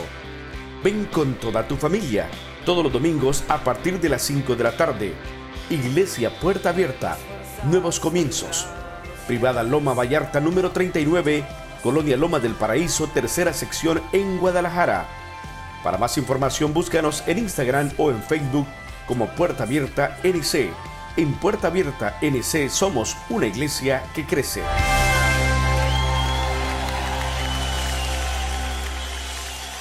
Párate a un lado. Observa el paisaje a tu alrededor. Alza la vista a conceptos eternos. Recuerda que lo esencial es lo invisible a los ojos. Haz una pausa en tu vida con Pablo Martínez. Las últimas décadas han estado caracterizadas por la aparición de nuevas enfermedades incurables que torturan a la población mundial con amenazas de muerte. Así, por ejemplo, tenemos el caso del cáncer, el SIDA, el mal de Alzheimer, la bulimia y la anorexia, las diferentes mutaciones del virus de la gripe, como la gripe aviar y la porcina, etc. Esto estaba profetizado en las Sagradas Escrituras, la contaminación ambiental, los alimentos artificiales con sus conservantes, edulcorantes, saborizantes y preservantes, el ritmo tan estresante de vida al que son sometidos el hombre y la mujer, el consumo de sustancias perjudiciales al organismo como el alcohol, tabaco, fármacos y psicotrópicos, han redundado en lo que hoy contemplan nuestros ojos respecto a la salud humana. Pero la tragedia mayor no radica en lo devastador que es para el cuerpo humano la presencia de estos males, sino en todo el mercadeo cruel que se ha montado en torno a ellos. Doctores deshumanizados lucran con el mal de sus pacientes. Dueños de la enfermedad, pero no la curan. Lanzan al mercado medicamentos que emparchan la enfermedad, pero tampoco la curan, con el propósito de seguir vendiendo su propio producto. No en vano se dice que más son los que viven del cáncer, por ejemplo, que los que mueren por él. Se sabe de buena fuente que inclusive algunos de estos males endémicos han sido creados en laboratorio y lanzados como prueba en sectores marginados, como algunos países del continente africano. Esta triste situación es mucho más triste que la enfermedad en sí y tiene como único origen otra enfermedad peor que se aloja en el mismo corazón humano. No exactamente en el músculo cardíaco, pero sí en su conciencia, en su alma, en su yo interno. La Biblia lo llama pecado y se manifiesta en ambición despiadada, egoísmo cruel e impiedad. Pero un día el Señor, juez justo, dará retribución a cada uno según sus obras. Nadie quedará impune y todos saldrán convictos de sus pecados. Hoy es el tiempo para ajustar cuentas con el dador de la vida antes que sea demasiado tarde. Usted puede conseguir estas mismas reflexiones como texto de lectura para cada día del año adquiriendo el libro devocional Una pausa en tu vida. Si desea saber más de nuestro ministerio, visite nuestro sitio en internet unapausaentuvida.org. Gracias por escucharnos. Aliento de Dios para mi familia.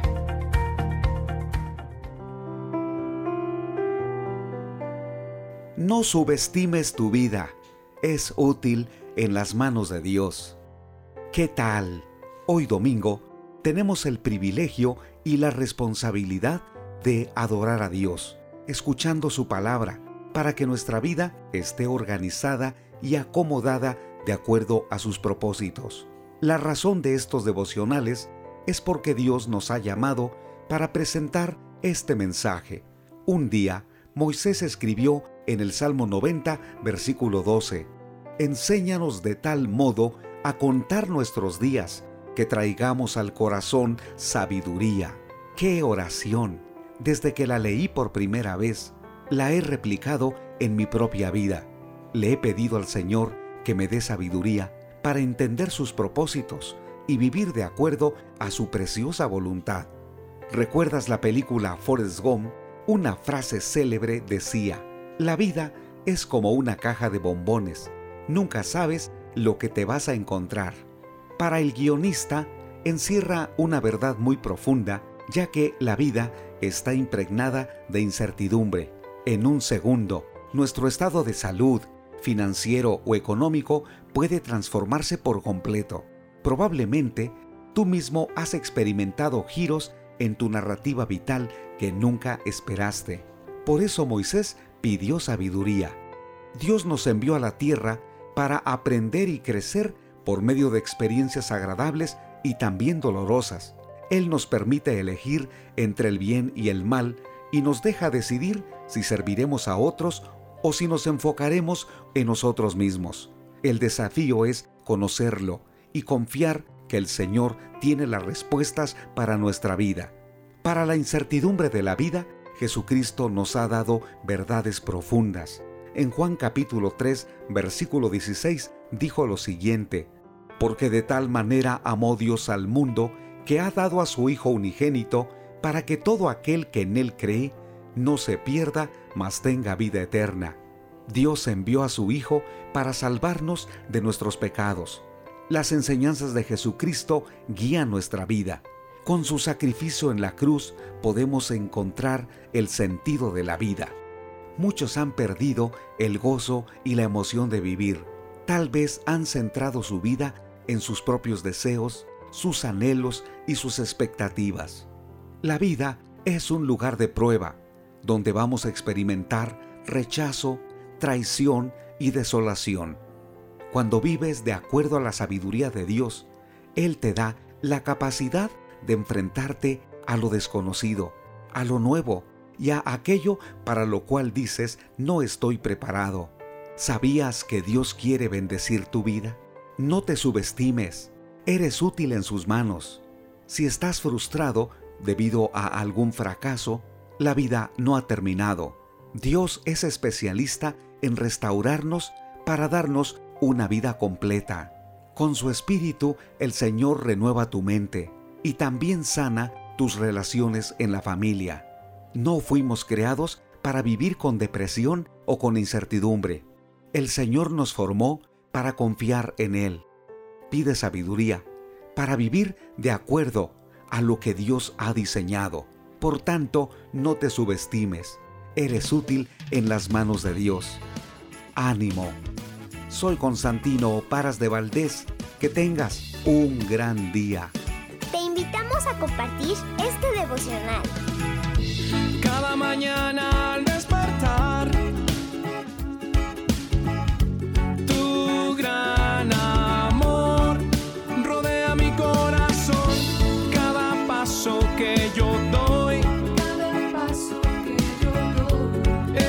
porque quiero estar más cerca de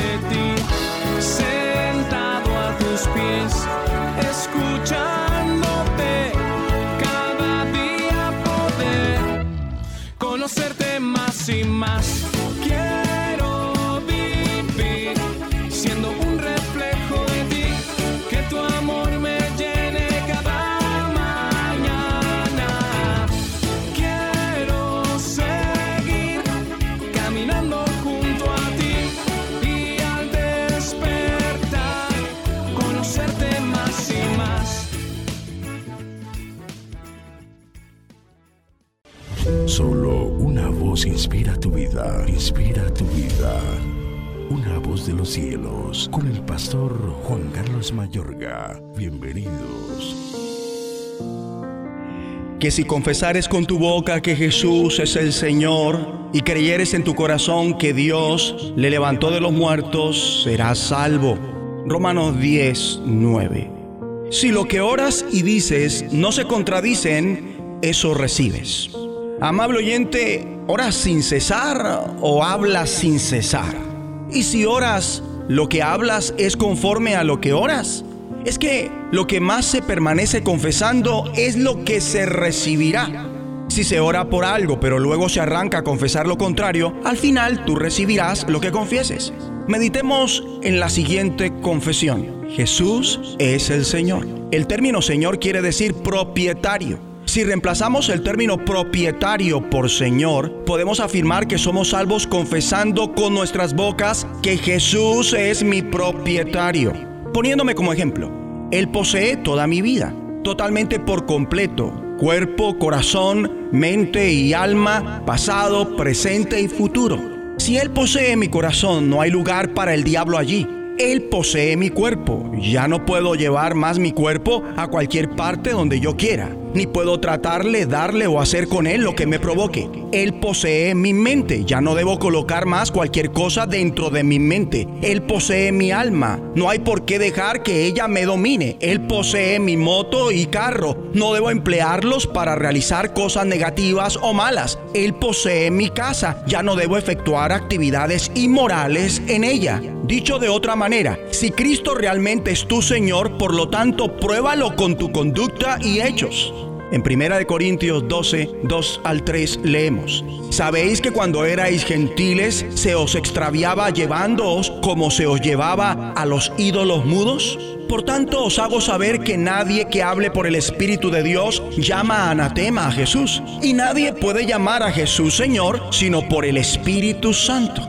Sumando lo hasta aquí dicho, tú eres salvo por confesar que Jesús es el Señor y tú no podrías confesar esto a menos que el Espíritu Santo lo apruebe. Tú no puedes fingir esta confesión diciendo que Jesús es tu Señor y después haciendo lo que a ti te provoca. Si confiesas que Jesús es tu Señor, pero no te comportas como si Él poseyera tu vida, tú lo estás ultrajando a Él. Seguramente tú distingues gente que se dicen ser creyentes, que dicen haber aceptado a Jesús como Señor, pero no han cambiado aún su manera de vivir. Aún son ávaros, murmuradores, chismosos, mentirosos, ladrones, borrachos, glotones, consumen narcóticos o están en adulterio, siguen en fornicación, pero se congregan sagradamente a tomar la cena del Señor. Ellos confiesan que Jesús es el Señor, pero no están viviendo por el Espíritu de Cristo.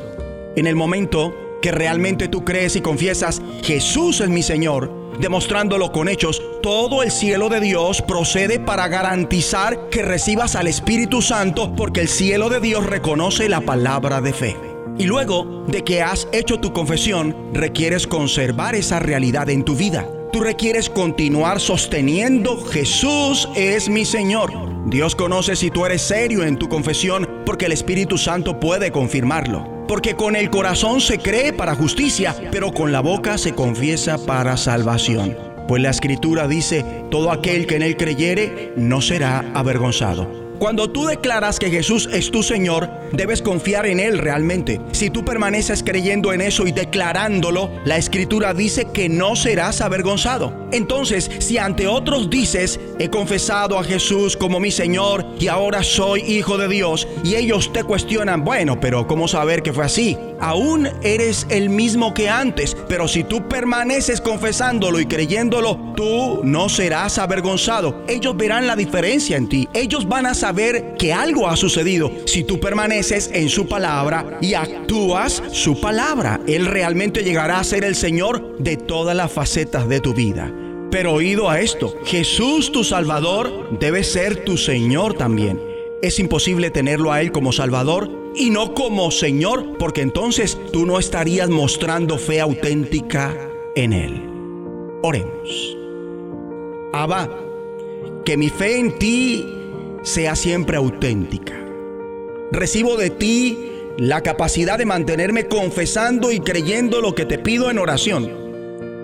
Ayúdame a demostrar con mis actitudes y acciones la fe que no deja que yo sea jamás avergonzado. En el nombre de Jesucristo. La voz de los cielos, escúchanos, será de bendición para tu vida. De bendición para tu vida. Buenos días a toda la audiencia. Gracias a Dios que podemos estar así en el comienzo de esta semana y, y ver toda la grandeza de nuestro Dios manifestada siempre hacia sus criaturas. Y queremos que poder mirar y ver la grandeza de Dios y así poder andar como Él desea. Vamos a orar pidiendo su guía. Padre nuestro, te damos gracias porque podemos estar así abriendo tu palabra y viendo lo que tú has hecho siempre con los que te buscaron con sinceridad. Ayúdanos para que nosotros podamos andar en este camino que nos has dejado trazado por el Señor Jesucristo, siguiendo sus pisadas y andando como tú deseas. Gracias porque tenemos tu palabra y tu espíritu para guiarnos. En el nombre del Señor Jesús te damos gracias por todo. Amén. Quiero que miremos lo que dice en Génesis capítulo 13, cuando Abraham y Lot se separan el uno del otro.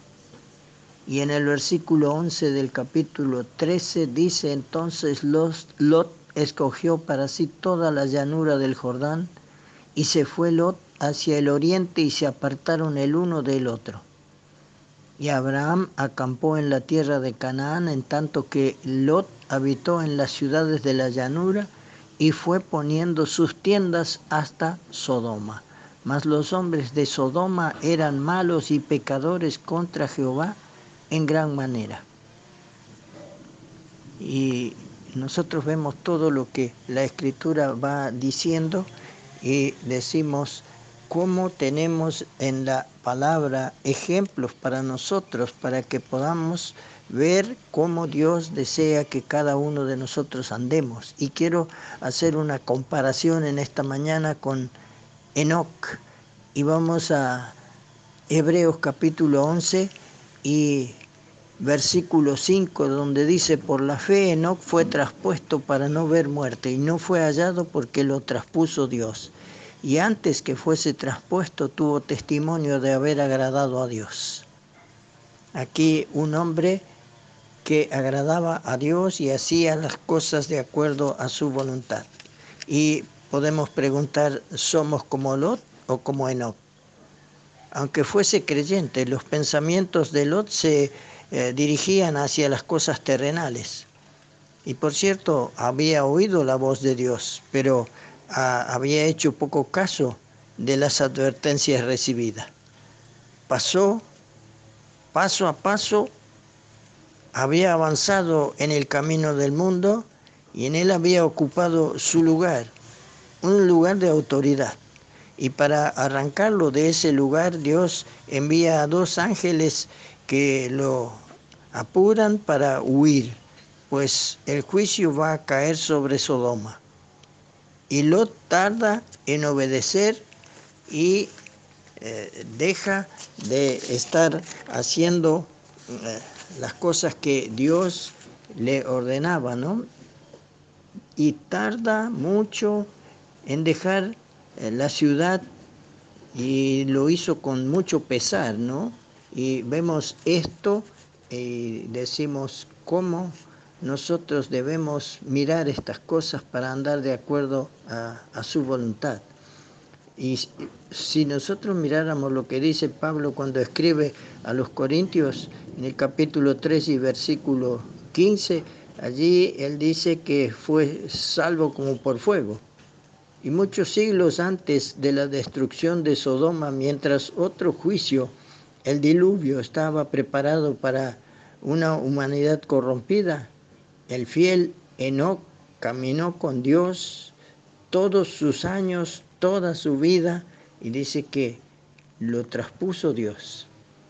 Y en ese camino experimentó mucho gozo y más aún regocijo hacia el corazón de Dios. Tuvo testimonio de haber agradado a Dios. Luego le llevó Dios y fue traspuesto, dice,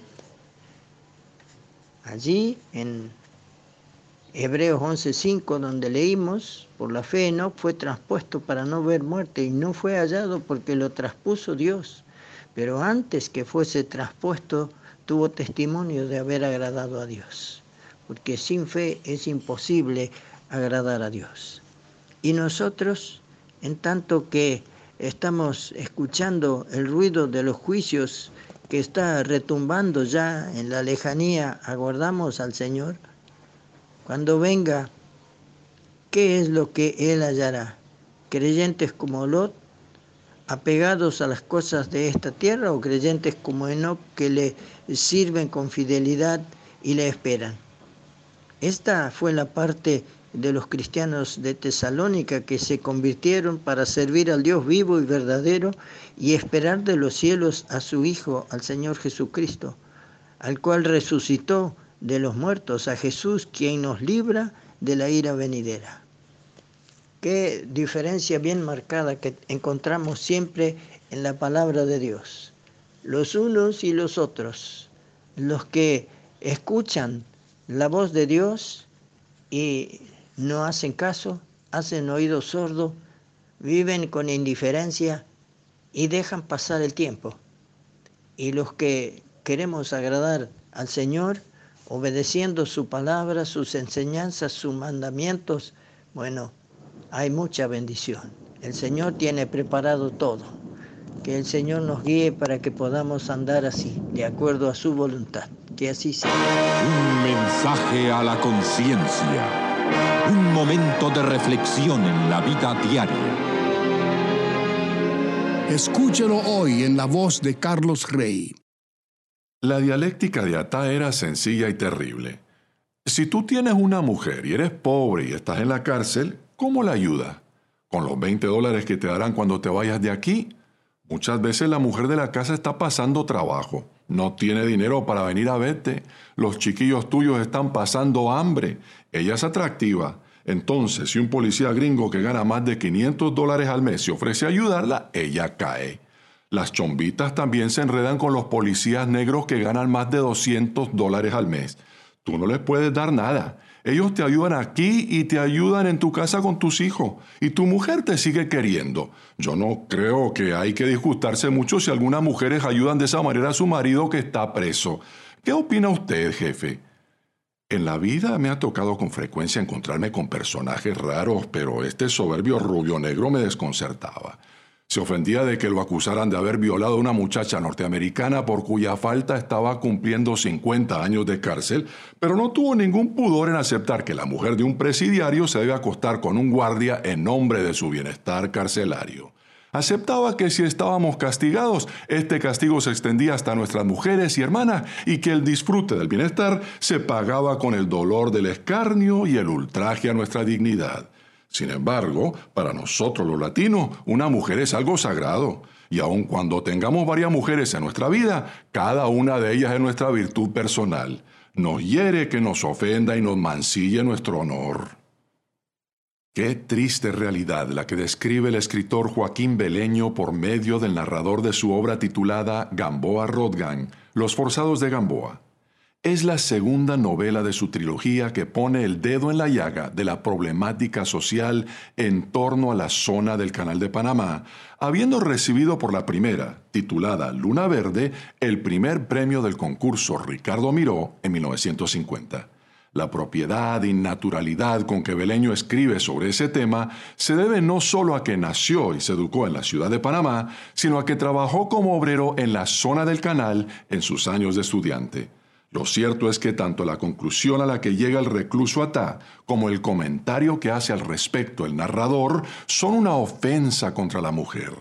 El uno considera que es tolerable que la mujer de un presidiario se acueste con otro hombre en nombre de su bienestar carcelario, es decir, que es aceptable que a ella se le trate como una mercancía que se puede cambiar por otra o hasta vender para obtener un beneficio personal. Y el otro que tiene la desvergüenza de juzgarlo con cierto tono moralizante, alega que como latino considera a la mujer como algo sagrado y sin embargo considera que es normal que un hombre tenga varias mujeres, pero que es una ofensa que una mujer tenga más de un hombre, es decir, que es aceptable que a la mujer se le trate como propiedad exclusiva de un solo hombre. Gracias a Dios, Toda mujer puede acudir a Él confiada de que su mandamiento divino de no cometer adulterio atañe tanto al hombre como a la mujer, y de que Él hace justicia y defiende la causa del oprimido. Si aún no se ha suscrito para recibir un mensaje a la conciencia a diario por correo electrónico, le invitamos a que ingrese a conciencia.net y se suscriba hoy mismo. En ese sitio puede leer, imprimir, escuchar y ver en video todos los mensajes que se han difundido desde el año 2004. Estás escuchando Tiempo devocional, un tiempo de intimidad con Dios.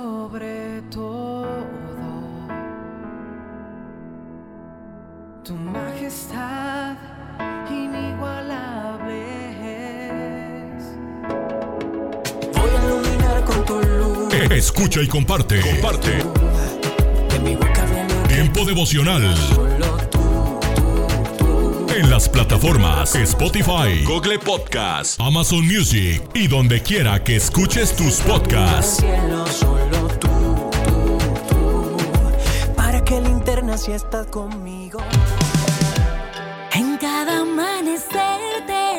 Escucha. Tiempo Devocional de lunes a viernes a partir de las 6 a.m. A través de Rema Radio. Sábados y domingos 8 a.m. por Rema Digital Radio.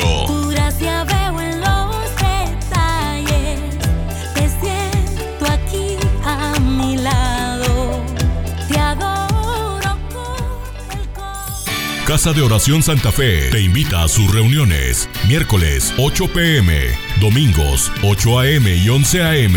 Estamos ubicados. Plaza Santa Fe, Boulevard República de Honduras 104, Interior 9, Hacienda Santa Fe, Tlajomulco de Zúñiga, Jalisco. Casa de Oración Santa Fe, un lugar para adorar.